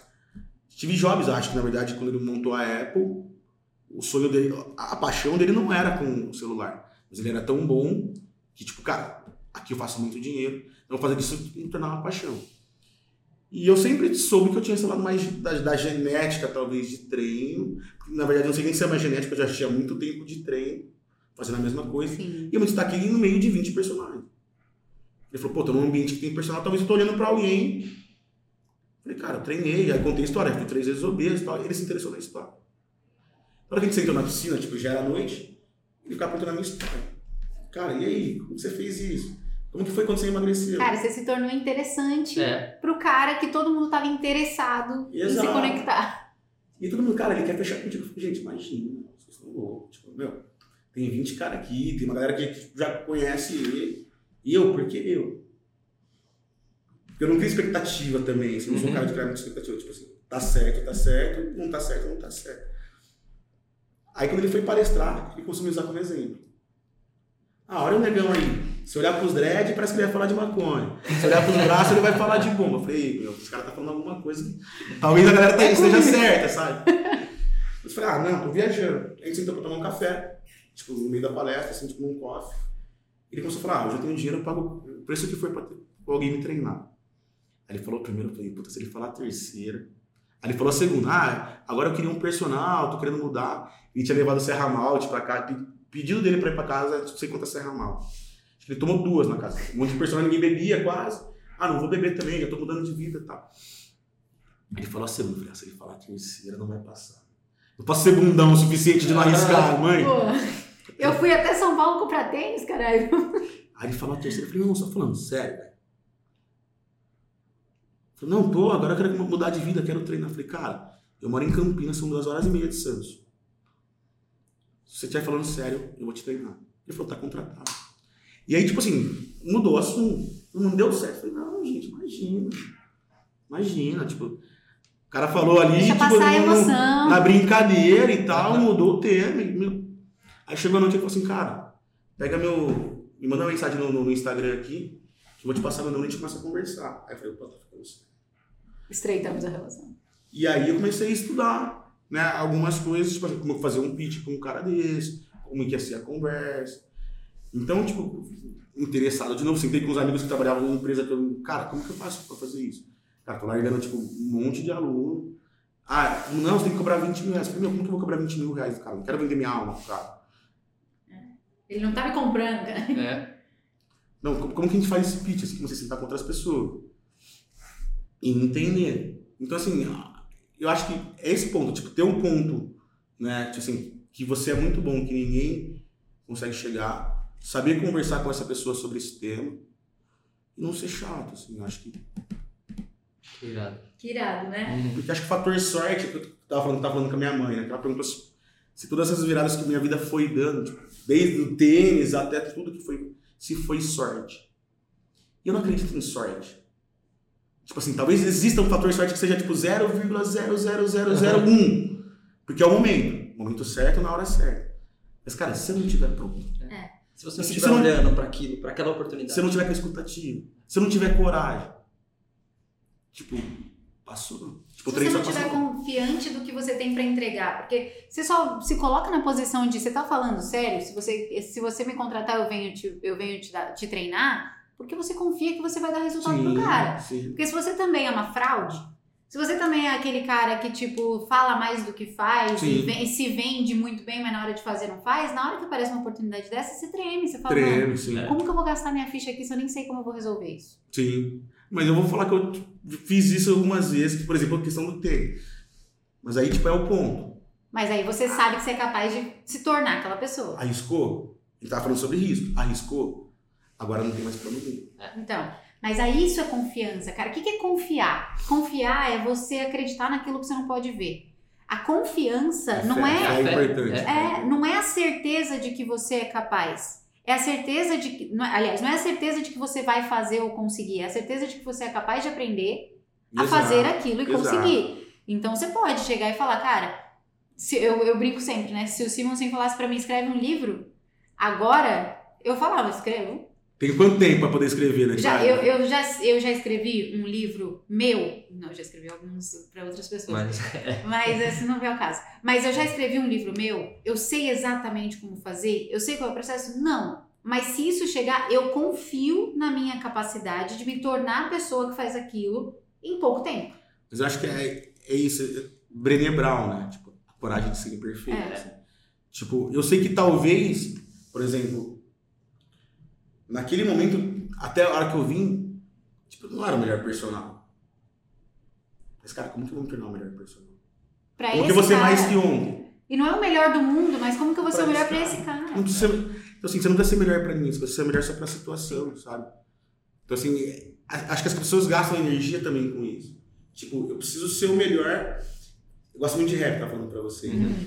E aí tem uma frase de um, de um rapper que ele fala assim: primeiro você domina a tua casa, depois você domina teu bairro, depois você domina a tua cidade, depois você domina, domina o mundo. Porque isso são as etapas, sabe? Tipo assim, por exemplo, como que eu vou ser, um, na minha cabeça, como que eu vou ser um personal se eu não vivo o que eu prego? Você é o seu próprio produto. Começa comigo. Ah, beleza. Mas, cara, as pessoas que treinam comigo têm resultado? Cara, se não tem, não tá dentro de um padrão, eu tenho que entender a pessoa. Cara, por que, que você tá vindo? Cara, Bruno, não tô pronto. Cara, talvez não é o momento de você fazer isso. Eu já sentei com alunos e falei isso. Tinha uma aluna que trabalhava no banco e, tipo, marcou no entrou o horário do almoço dela. E ela tava me pagando, já não tava indo. Eu podia falar, ah, mas também tá pagando. deixa É. O dia que ela veio me pagar, falei, meu, faz o seguinte, pega esse dinheiro e senão eu vou te dar risada. Ah, no primeiro momento ela achou que era uma afronta que eu tava fazendo pra ela. assim, Como assim? Você tá desmerecendo meu dinheiro? Eu falei, não, não. Eu não quero trabalhar com você, sendo que você não tá conseguindo. Tipo, esse dinheiro pra mim não faz sentido. Até porque você está queimando os meus resultados, né? O meu percentual de sucesso está sendo queimado por Não, e ela tava se enganando, achando que ela tava pagando, depositando uma energia, tipo assim, tô pagando, vai ter resultado. E aí passou um tempo, sei lá, tipo, dois, três meses, ela conseguiu o tempo, ela voltou, e ela foi minha aluna. Ela falou, meu, Agora Fiquei dá. muito brava com você. Porque aí é o papel do treinador também.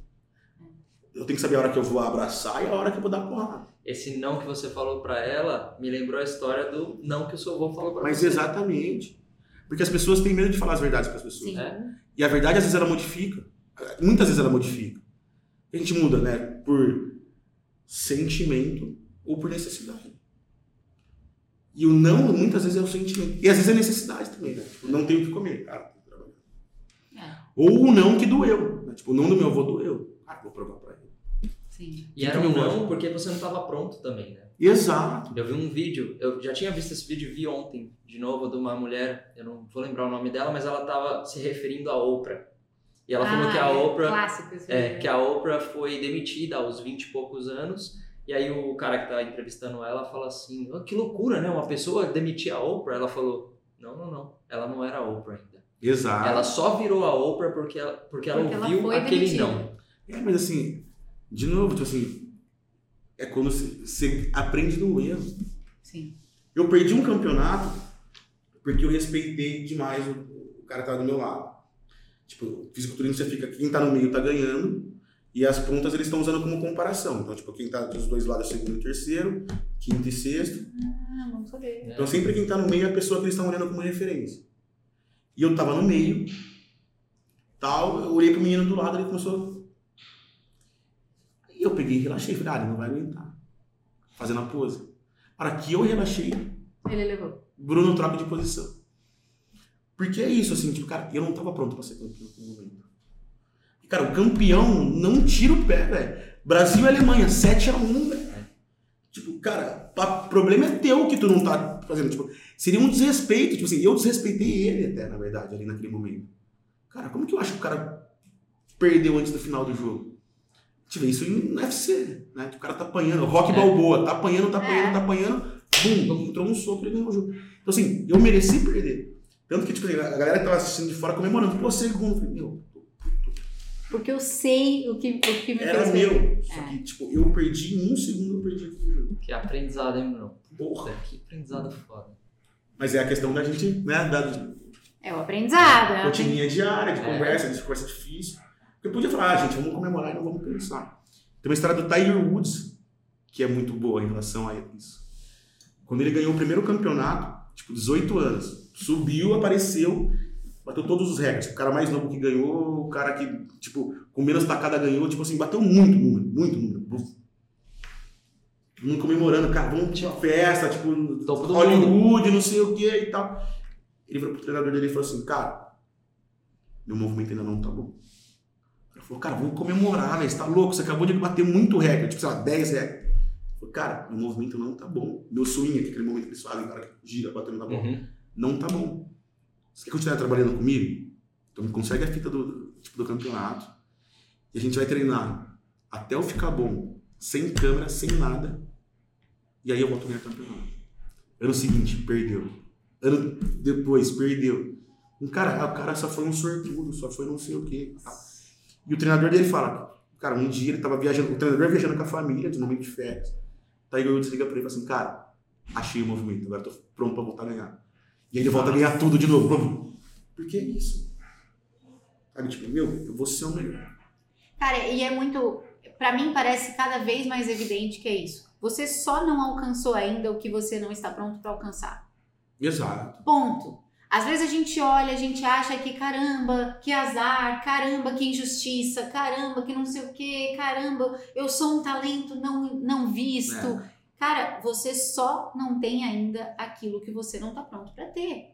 Sim. Em nível mental mesmo, às vezes nem é em nível, Sim, sim, né? você É. tava pronto fisicamente pra ganhar o campeonato, mas em nível mental você não tava tava. com a cabeça de campeão, né? Então, eu acho que é, reconhecer isso, porque eu, eu vejo que muita gente tem dificuldade de reconhecer isso, a gente conversa muito isso com os nossos alunos, né? As pessoas têm dificuldade de reconhecer suas próprias limitações, elas têm medo, de Medo. olhar para as próprias limitações. Só que a consciência liberta. Quando você reconhece as suas limitações, quando você olha para elas e você sabe que você só não tem o que você quer ainda porque você não está pronto, não é a pessoa para ter aquilo, você passa a trabalhar naquilo. Né? Então, ah, eu não tenho o corpo que eu queria. Ah, estou insatisfeita porque eu não tenho o corpo que eu queria. Beleza. Você não tem o corpo que você quer porque você não está pronta para ter o corpo que você quer. Você precisa de ajuda. Você precisa de um treinador, você precisa de um nutricionista. Você eu preciso fazer, né? Qual que é o plano? Exato. né? Preciso saber quais são as lacunas, o que, que eu preciso tampar, o que, que eu preciso ajustar. Mas as pessoas não fazem, cara. As pessoas elas querem muito ficar presas no processo de eu sou muito boa, eu sou muito boa. Exato, exato. Meu avô, meu avô falava assim, um bom time não começa pelo ataque, começa pela defesa. Não é o time que faz mais gol. É o que É. toma menos. Tipo, não. não importa se você foi 300 dias na academia. Mas se você falhou 301, cara, tu perdeu. Perdeu. Então, tipo, arruma tua casa primeiro. Então, tipo, ah, então eu vou começar a treinar os dias certos. Eu não vou mais errar na dieta. Porque, na verdade, a conquista é o somatório de dias, de pequenos dias que você... Tipo, ah, qual que é o time? O Campeonato Brasileiro, por exemplo, né? Que são pontos corridos. Quem que ganha mais? Às vezes nem é o, que, o time que mais venceu, tipo, porque o, o empate conta. É. Se eu venci 5 e perdi 6, e se eu venci 4 e empatei 2, eu não perdi. Tipo, eu tenho mais pontos que o cara. Então, assim, é sempre olhando, é sempre a viagem interna. O que, que eu preciso melhorar comigo? Brunão, quais são as virtudes que você quer desenvolver nos próximos 10 anos? Putz. Vai até que hora o podcast? Até, até amanhã? Puta, acho que eu tenho muita coisa pra desenvolver. Assim. Eu acho que, assim, a mentalidade mais que ontem é isso. Assim. Eu acho que, assim, tipo, sei lá, por exemplo, me olhando, assim, por exemplo, eu me culpo ou me erro, assim, julgo meu erro por cada momento, assim. Então, assim, às vezes eu sou mesquinho, sei lá, por exemplo, às vezes eu sou ignorante, eu sou, às vezes eu sou arrogante. Mas se fosse colocar alguma coisa que eu quero melhorar muito hoje, acho. Tipo, vou falar um momento, assim, acho, assim, acho que eu preciso melhorar minha oratória. Uhum. Acho que, tipo, ele precisa melhor- melhorar a oratória. É. né? Ah, eu sou gago. Vocês, eu- não, vocês perceberam que eu sou gago? Eu sou gago. Não, então, a hora que você falou, eu falei, mano, não é possível. É, não é Acho possível. que ele tá viajando. Sério? Você não- eu, eu, pra mim, você não gaguejou nenhuma vez aqui. Não, Você, vocês, vão você assistir, achou- vocês vão assistir depois, eu gaguejei, certeza. Mas, não, mas eu me sinto gago, assim. Fico nervoso, eu... Mas assim, acho, a oratória acho que é uma coisa importante pra melhorar. Mas acho que assim, a filosofia mais que ontem, assim, é tudo, assim. Tudo, sabe? né? Te- é Tipo o assim, tempo todo. Fiquei bom. Por exemplo, minha mãe pergunta direto, assim, pergunta todo final de semana que eu tô na minha mãe. Bruno, você já não tá muito forte? mãe, tô, mãe, eu acho que eu posso ficar um pouquinho mais. Eu não tá feio, eu falo, mãe, você eu não tá fazendo pra ficar bonitinho. tipo, eu quero ficar esquisito mesmo, tô brincando. Vai virar um monstro. Mas é tipo assim, pra mim, e talvez a questão do mais que eu tenho, é uma questão de performance. Tipo, acho que a vida é uma questão de performance, sabe? Tipo, talvez o maior medo que eu tenho na minha vida, dia que eu chegar, tipo, dia do juízo final, você sentar com Deus e falar assim, cara, te dei uma vida, te dei uma chance, por que você não fez o que você tinha, que você tinha pra fazer? Uhum. Ah, não, cara, tentei, fiz isso, não deu. Não, não, não, por que você não fez o que você tinha que fazer? Você só foi lá pra passar de tela. Por que, que você não passou de tela? Sabe, por que, que você não foi o Bruno? Então, tipo assim, e o Bruno, né, na minha cabeça, as pessoas vêm na Terra, tipo, sei lá, sem, a gente nasce chorando, aquela frase, É. né? Chorando, sem dente. E assim, qual que é o papel que a gente tem na Terra? Se desenvolver e construir, e servir, né? Então, tipo, o que eu puder ser melhor, e em algum momento, em algum dia, eu vou olhar para algum ponto e falar, tipo assim, hoje talvez eu fui mesquinho. Ah, amanhã talvez eu não falei bem. Cara, anoto. E algum. O que, que eu tô melhorando agora? Terminei isso aqui, qual que é o mais importante agora? Então, acho que a filosofia mais que ontem, assim, tipo, se eu pudesse ser melhor, eu quero ser melhor em tudo. Lógico, perfeição não existe, acho que a perfeição é uma busca. Acho que não existe o A perfeito. gente só mira, né? A gente mira lá e. Exato. Né? Tipo, grande Cardone, né? Mira 10 vezes mais. Cara, você vai fazer um esforço para 10 vezes mais, talvez você vai alcançar o 7. E acho que esse limite não existe. Assim. Acho que o limite é uma coisa que a gente coloca de verdade. assim, 100%. sabe? Tá aqui Totalmente dentro, mental. É, assim. Como que um cara, tipo, olhou para um monte de mato e falou assim, cara, aqui tem um parque. Esse parque é o Disney hoje, sabe? Assim, tipo, É. Cara, aqui tá um, um- um rato com uma orelha desse tamanho. Que bagulho louco, né? Tá louco. É. E aí tem uma frase do Ayrton Senna, que eu piro nessa frase, assim, tipo, essa eu queria tatuar. Que ele fala que assim, o limite é uma linha que a gente consegue passar. Que a gente não acredita que a gente pode passar, mas assim, em algum momento você acredita na vida que você consegue passar. E a hora que você passa essa linha, você descobre que tem uma outra linha. e você também pode chegar nela, você já está mais perto, questão dos hábitos, né? Tipo assim, ah, aprendi a vencer, quero vencer mais. Então assim, quanto mais rápido, que ele falava, né? Quanto mais rápido eu tô, mais rápido eu quero estar. Porque eu sei que existe um outro patamar. Porque eu posso passar nesse ponto. Eu descobri que eu posso passar nesse aqui, por que, que eu não posso passar nisso? E aí, ele, numa outra das frases que ele tem, ele fala assim, cara, pergunta pra ele por que, que ele bate tanto carro. Tipo assim, por que, que você falha tanto na vida? Né? Tipo assim, trazendo pra vida. Uhum. Ele fala, cara, vocês estão me pagando pra mostrar a velocidade. Se fosse pra me mostrar o carro freando, e eu não estaria correndo, eu não seria um piloto de Fórmula 1. Eu seria talvez um piloto de teste. e aí tem, gosto muito de rap, tem uma música que chama quanto vale o show. E assim, todo dia que eu saio de casa eu falo isso. Quanto vale o show? Vale tipo assim, quanto que o Bruno vai fazer melhor do que ele foi hoje? E tipo, não é pra ninguém, é pra mim. Assim. Tipo, não tô fazendo pra mostrar, tipo, ah, olha como que eu sou um cara legal. Tipo, meu, a gente tava falando, sabe, quando você percebe que sua vida mudou, eu nem sei. Assim, eu continuo sendo, tentando ser melhor pra mim, eu sei que eu devolvo isso pro mundo de alguma forma. Mas o que me importa de verdade, no fundo, são as pessoas que estão comigo. Assim, se eu for uma pessoa melhor pro mundo, tipo assim, o Bruno entregou, tipo, é o melhor cara do mundo. Cara, se eu estiver falando com a minha mãe. Com a sua mãe? Tipo, sei lá, com a minha mulher, com, com os meus amigos, cara, tipo, não vale de nada. Aí era um personagem, sabe? Até porque aquelas pessoas foram inseridas na sua vida por uma razão. E eu me inseri, eu deixei que elas entrassem. Tipo, minha mãe talvez não, mas os meus amigos, os meus parentes, que, tipo assim, sabe, meu primo, cara, eu passo, tem primo que a gente nem conversa. E esse aqui tá presente aqui, eu quis que ele tivesse aqui. Sim. Eu aceitei que ele tivesse aqui de alguma maneira, sabe? Minha mãe, talvez, eu aceitei que ela continuasse, porque assim, tipo, na verdade, a gente colocar sendo muito frio, na verdade, nossa, me deu uma barriga de aluguel, cortou um, um bico pra ele ter ido embora e nunca mais. Ou ela poderia ter ido embora e eu ter uma outra mãe. Uhum. E eu talvez não conheci, nunca conheci minha mãe de verdade. Nossa, sim. Forte, forte.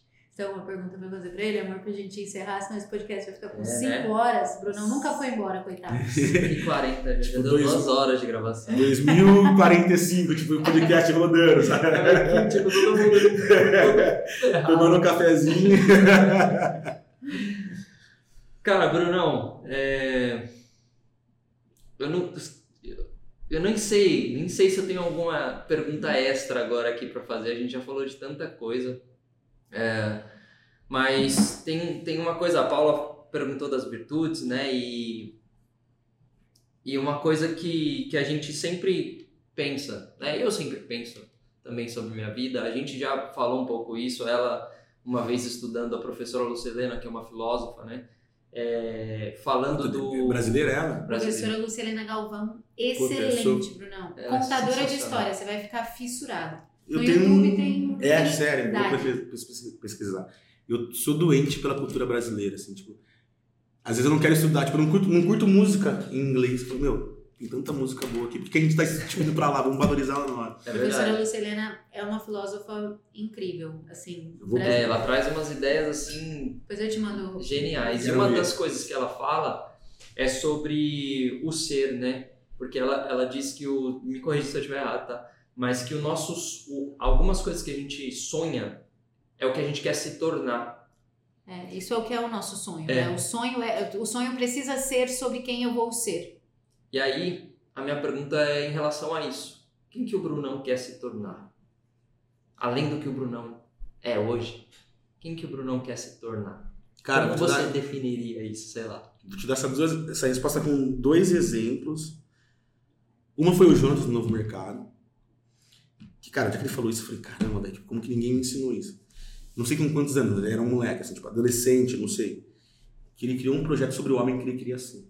Moleque, eu falei, cacete, velho, foda. Tipo assim, quais eram as fraquezas que ele não queria ter? Como que ele queria ser como pessoa, porque você imagina, o moleque não tem, tipo, ambição de colocar, tipo, um carro. Ele colocou um carro, é. talvez um carro. Mas assim, quais eram as virtudes que ele queria ter como homem? Puta, mano, isso é foda. Tipo, é um exercício que eu quero fazer é. com meu filho, assim, sabe? Tipo, seis anos, falei, cara, sempre indo. E eu vejo que talvez eu fiz isso. Porque quando eu, era, eu tinha, sei lá, seis, sete anos de idade, eu, sei, eu lembro de eu comentar com a minha família que eu queria ter uma fábrica que fazia tudo que eu queria empregar minha família. Um falou, Bruno, uma fábrica não pode ter tudo. Ah, mas a fábrica é minha, eu coloco o que eu quiser na minha fábrica. e era a minha resposta. E hoje, tipo assim, eu olho e eu vejo que, tipo, pra onde eu tô levando mais que ontem, a gente tava falando sobre a questão que, tipo, você é o rei da tua manada, o rei da tua empresa, o leão da tua empresa. Uhum.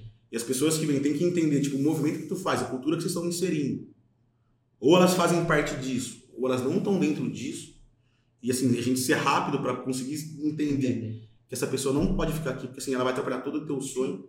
E a gente entra em Joku Willing, que, que fala que, tipo, às vezes é preciso sacrificar um soldado, ou você sacrifica a tropa toda. Então, eu acho que esse ponto. E o outro ponto, cara, foi no dia que meu avô morreu, mano. Que quando ele morreu, fizeram um- uma praça, tipo, sei lá, na semana, não lembro quando foi assim, mas tipo, eu lembro de ter essa conversa com meu primo referente à morte do meu avô. E fizeram uma praça em homenagem a ele no bairro. E aí, tipo assim, cara, eu sempre tive essa ideia da família toda, tipo assim, todo mundo reforçando, cara, seu bisavô falava três línguas, meu avô eu vi, tipo, meu avô eu vivi o projeto dele, entrei pra escolinha dele, manja. E eu lembro, e eu pegava carona com ele às vezes, quando dava pra mim. Então eu via ele e seu Dora, que era o cara que braço direito dele, conversando sobre, tipo, puta, tal moleque tá dando problema. E meu avô, meu avô cobrava nota, cobrava postura dos moleques, assim, você tem que vir vestido bem pra ir jogar. Não é pra vocês virem de chinelo. Manja. Tanto que assim, até hoje, assim, tipo, eu não conheci todo mundo. Falando, chego no bairro, assim, ó. Eu era neto do seu Barbosa. Puta, então, Pronto, cara, entra em casa, fica tranquilo e tal. E eu olhar pro meu primo, assim, tipo, cara, chorando, assim. Eu sou difícil de chorar, sou meio durão. Minha mãe muito dura e tal. Que Você tem que ser o homem da família, responsável. Exato. Então, tipo, cara, engole o choro. E eu chorando, falo assim, cara, por que, que a gente tem que morrer pra ser alguém reconhecido? E, tipo, não, mas não é o aplauso. Tipo, cara, por que, que foram dar isso pro meu avô depois que ele morreu? Tipo, cara, ele não curtiu o, bagulho dele, sabe? assim? Então eu quero ser alguém que vai devolver pra família, pelo menos. Cara, toda a satisfação que eu sei que de alguma forma eu tô mudando a vida de algumas outras pessoas. Uhum. Porque eu acredito que esse é o sucesso, na verdade.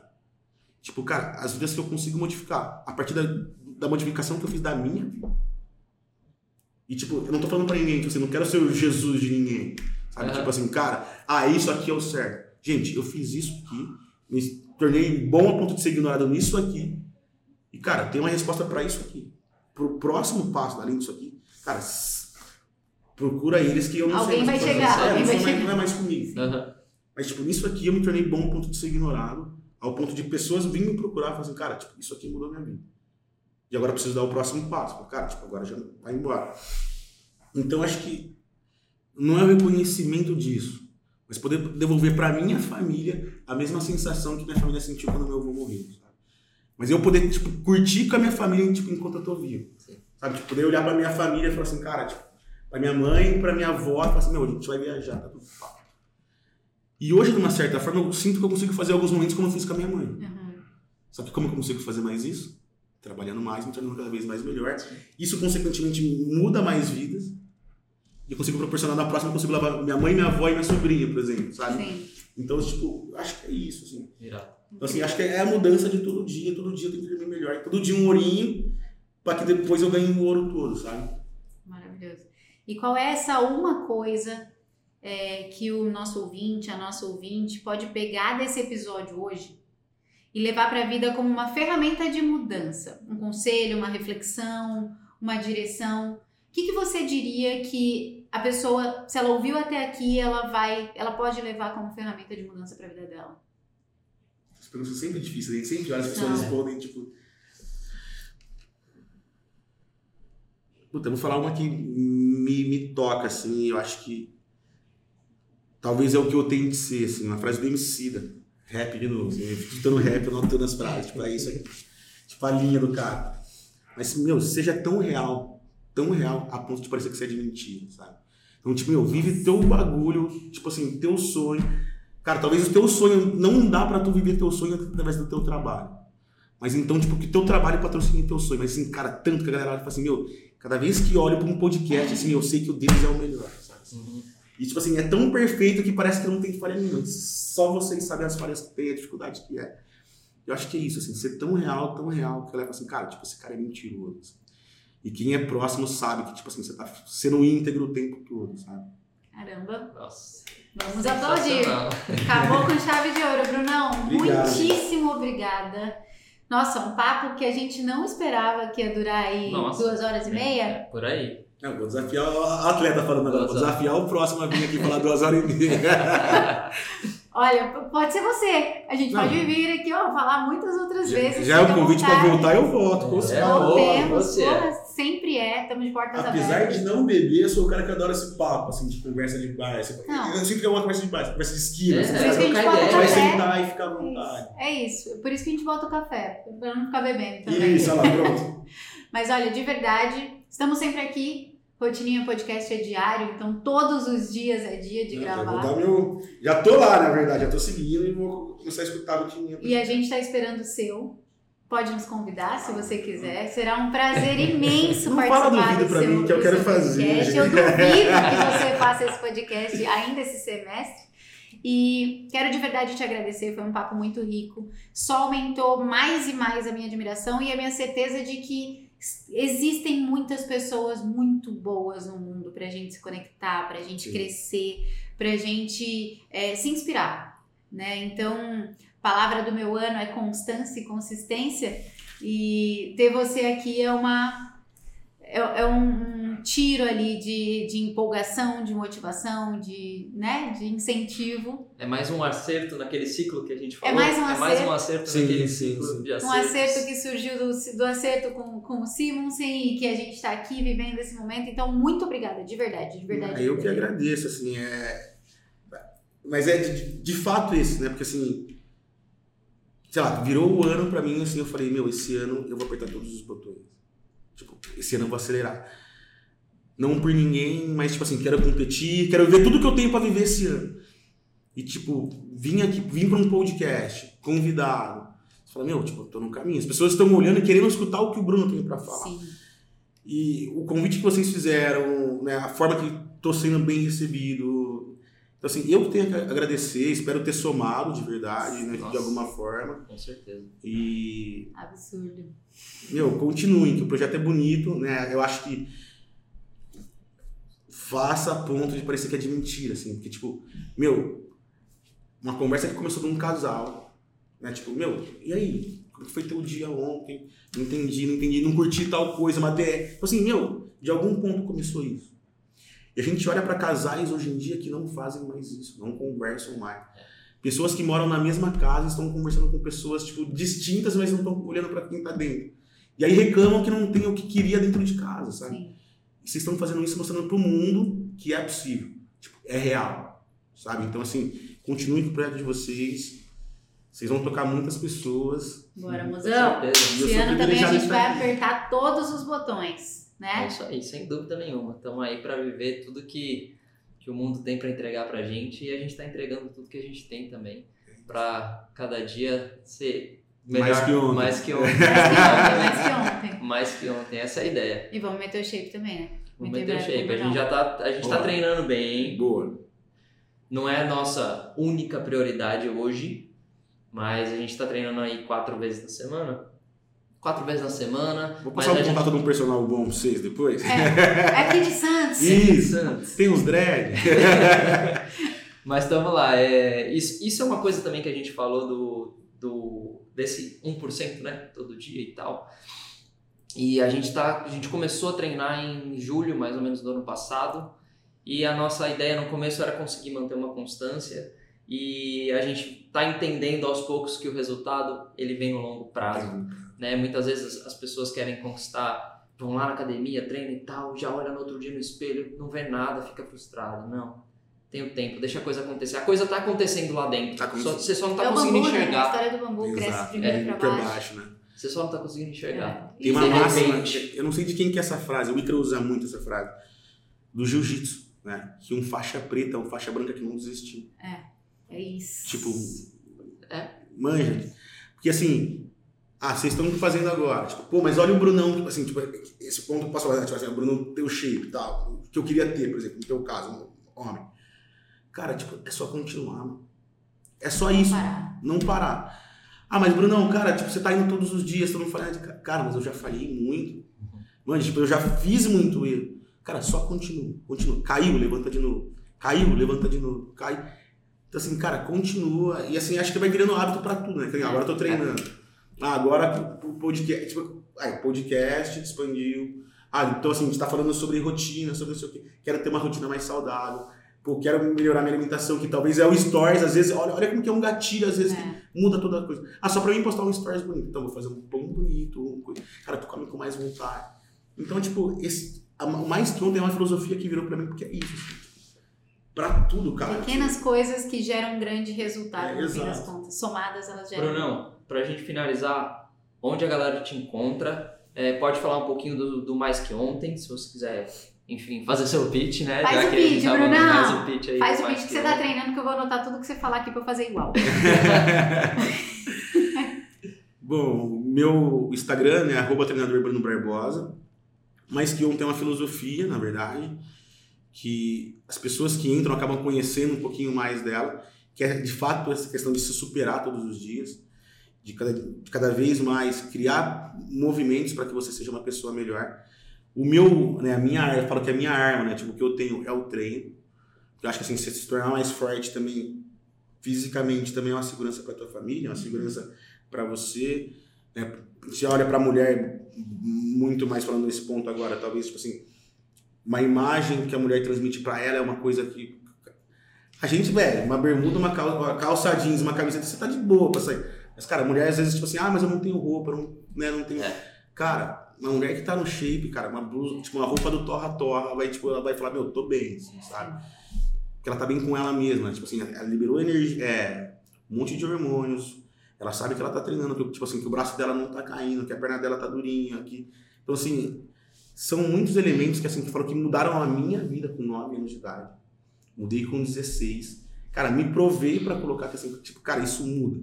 Mas começa pela mentalidade.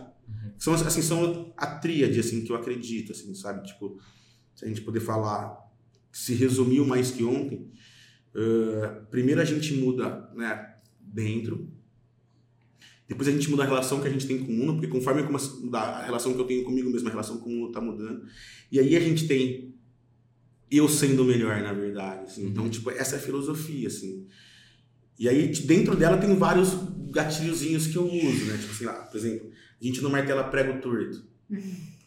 Que é o que eu falo sobre a questão do alongamento. Assim, tipo, cara, se tem um erro, né? Tipo, a pessoa tá en- encurtada, tem a questão postural que tá errada. Cara, corrige. Depois tu dá porrada. Não continua insistindo em algo que não tá certo. É, Tu tá vendo que tá errado, tipo, meu, desentorta o prego pra depois tu dar uma martelada. Sim. E aí cai aquela questão que tipo, qualquer prego, não é qualquer prego que toma martelada, prego que se destaca. É, tem a questão do nunca dois, que eu fui cri- criando condições para amarrar, né, para que as pessoas conseguissem ficar. Então, se você cometeu um erro agora, não cometa esse erro, tipo, seguido. Não com as mesmas pessoas, não o mesmo erro com você, não o mesmo erro com o teu plano. É, seja, tipo, é sempre você contra você. Tipo, não, não, não, não entre na comparação com outras pessoas. Uhum. Porque, tipo, o mundo vai te jogar, né? Tipo assim, cara, o ambiente de trabalho vai te jogar. Cara, se você for o melhor pra você, você vai ser melhor que, tipo, que o concorrente. Sim. Que é o que o Ícaro fala. Por exemplo, eu demorei muito tempo pra entender, tipo assim, não existe concorrente. Por? Porque ele tipo, treinou, treinou tanto ele, tipo, estudo, as coisas. O cara que ele olha pro mundo, fala, puta, esse cara não leu metade dos livros que eu li. Esse cara não fez. Por quê? Porque ele tava mergulhado dentro dele, sendo melhor pra ele mesmo. Não é porque ele estava rezando para ninguém ler livros, é porque ele estava garantindo Não que a parte é. dele foi Não feita. importa. Então, tipo assim, na verdade, o que ele tava fazendo? Só elevando o nível. É. Assim, cara, então beleza, pra passar na prova, esse cara tem que vir, no mínimo, parecido Junto comigo. Boa. Puta, tem várias, assim, que a gente foi amarrando e criando essa filosofia, assim, sabe? Que é o que eu vivo, assim, é, se- tento ser tão real ao ponto de parecer ser uma mentira. Sim. E cometo vários erros, assim, todos os dias, e me releio todos os dias e quero...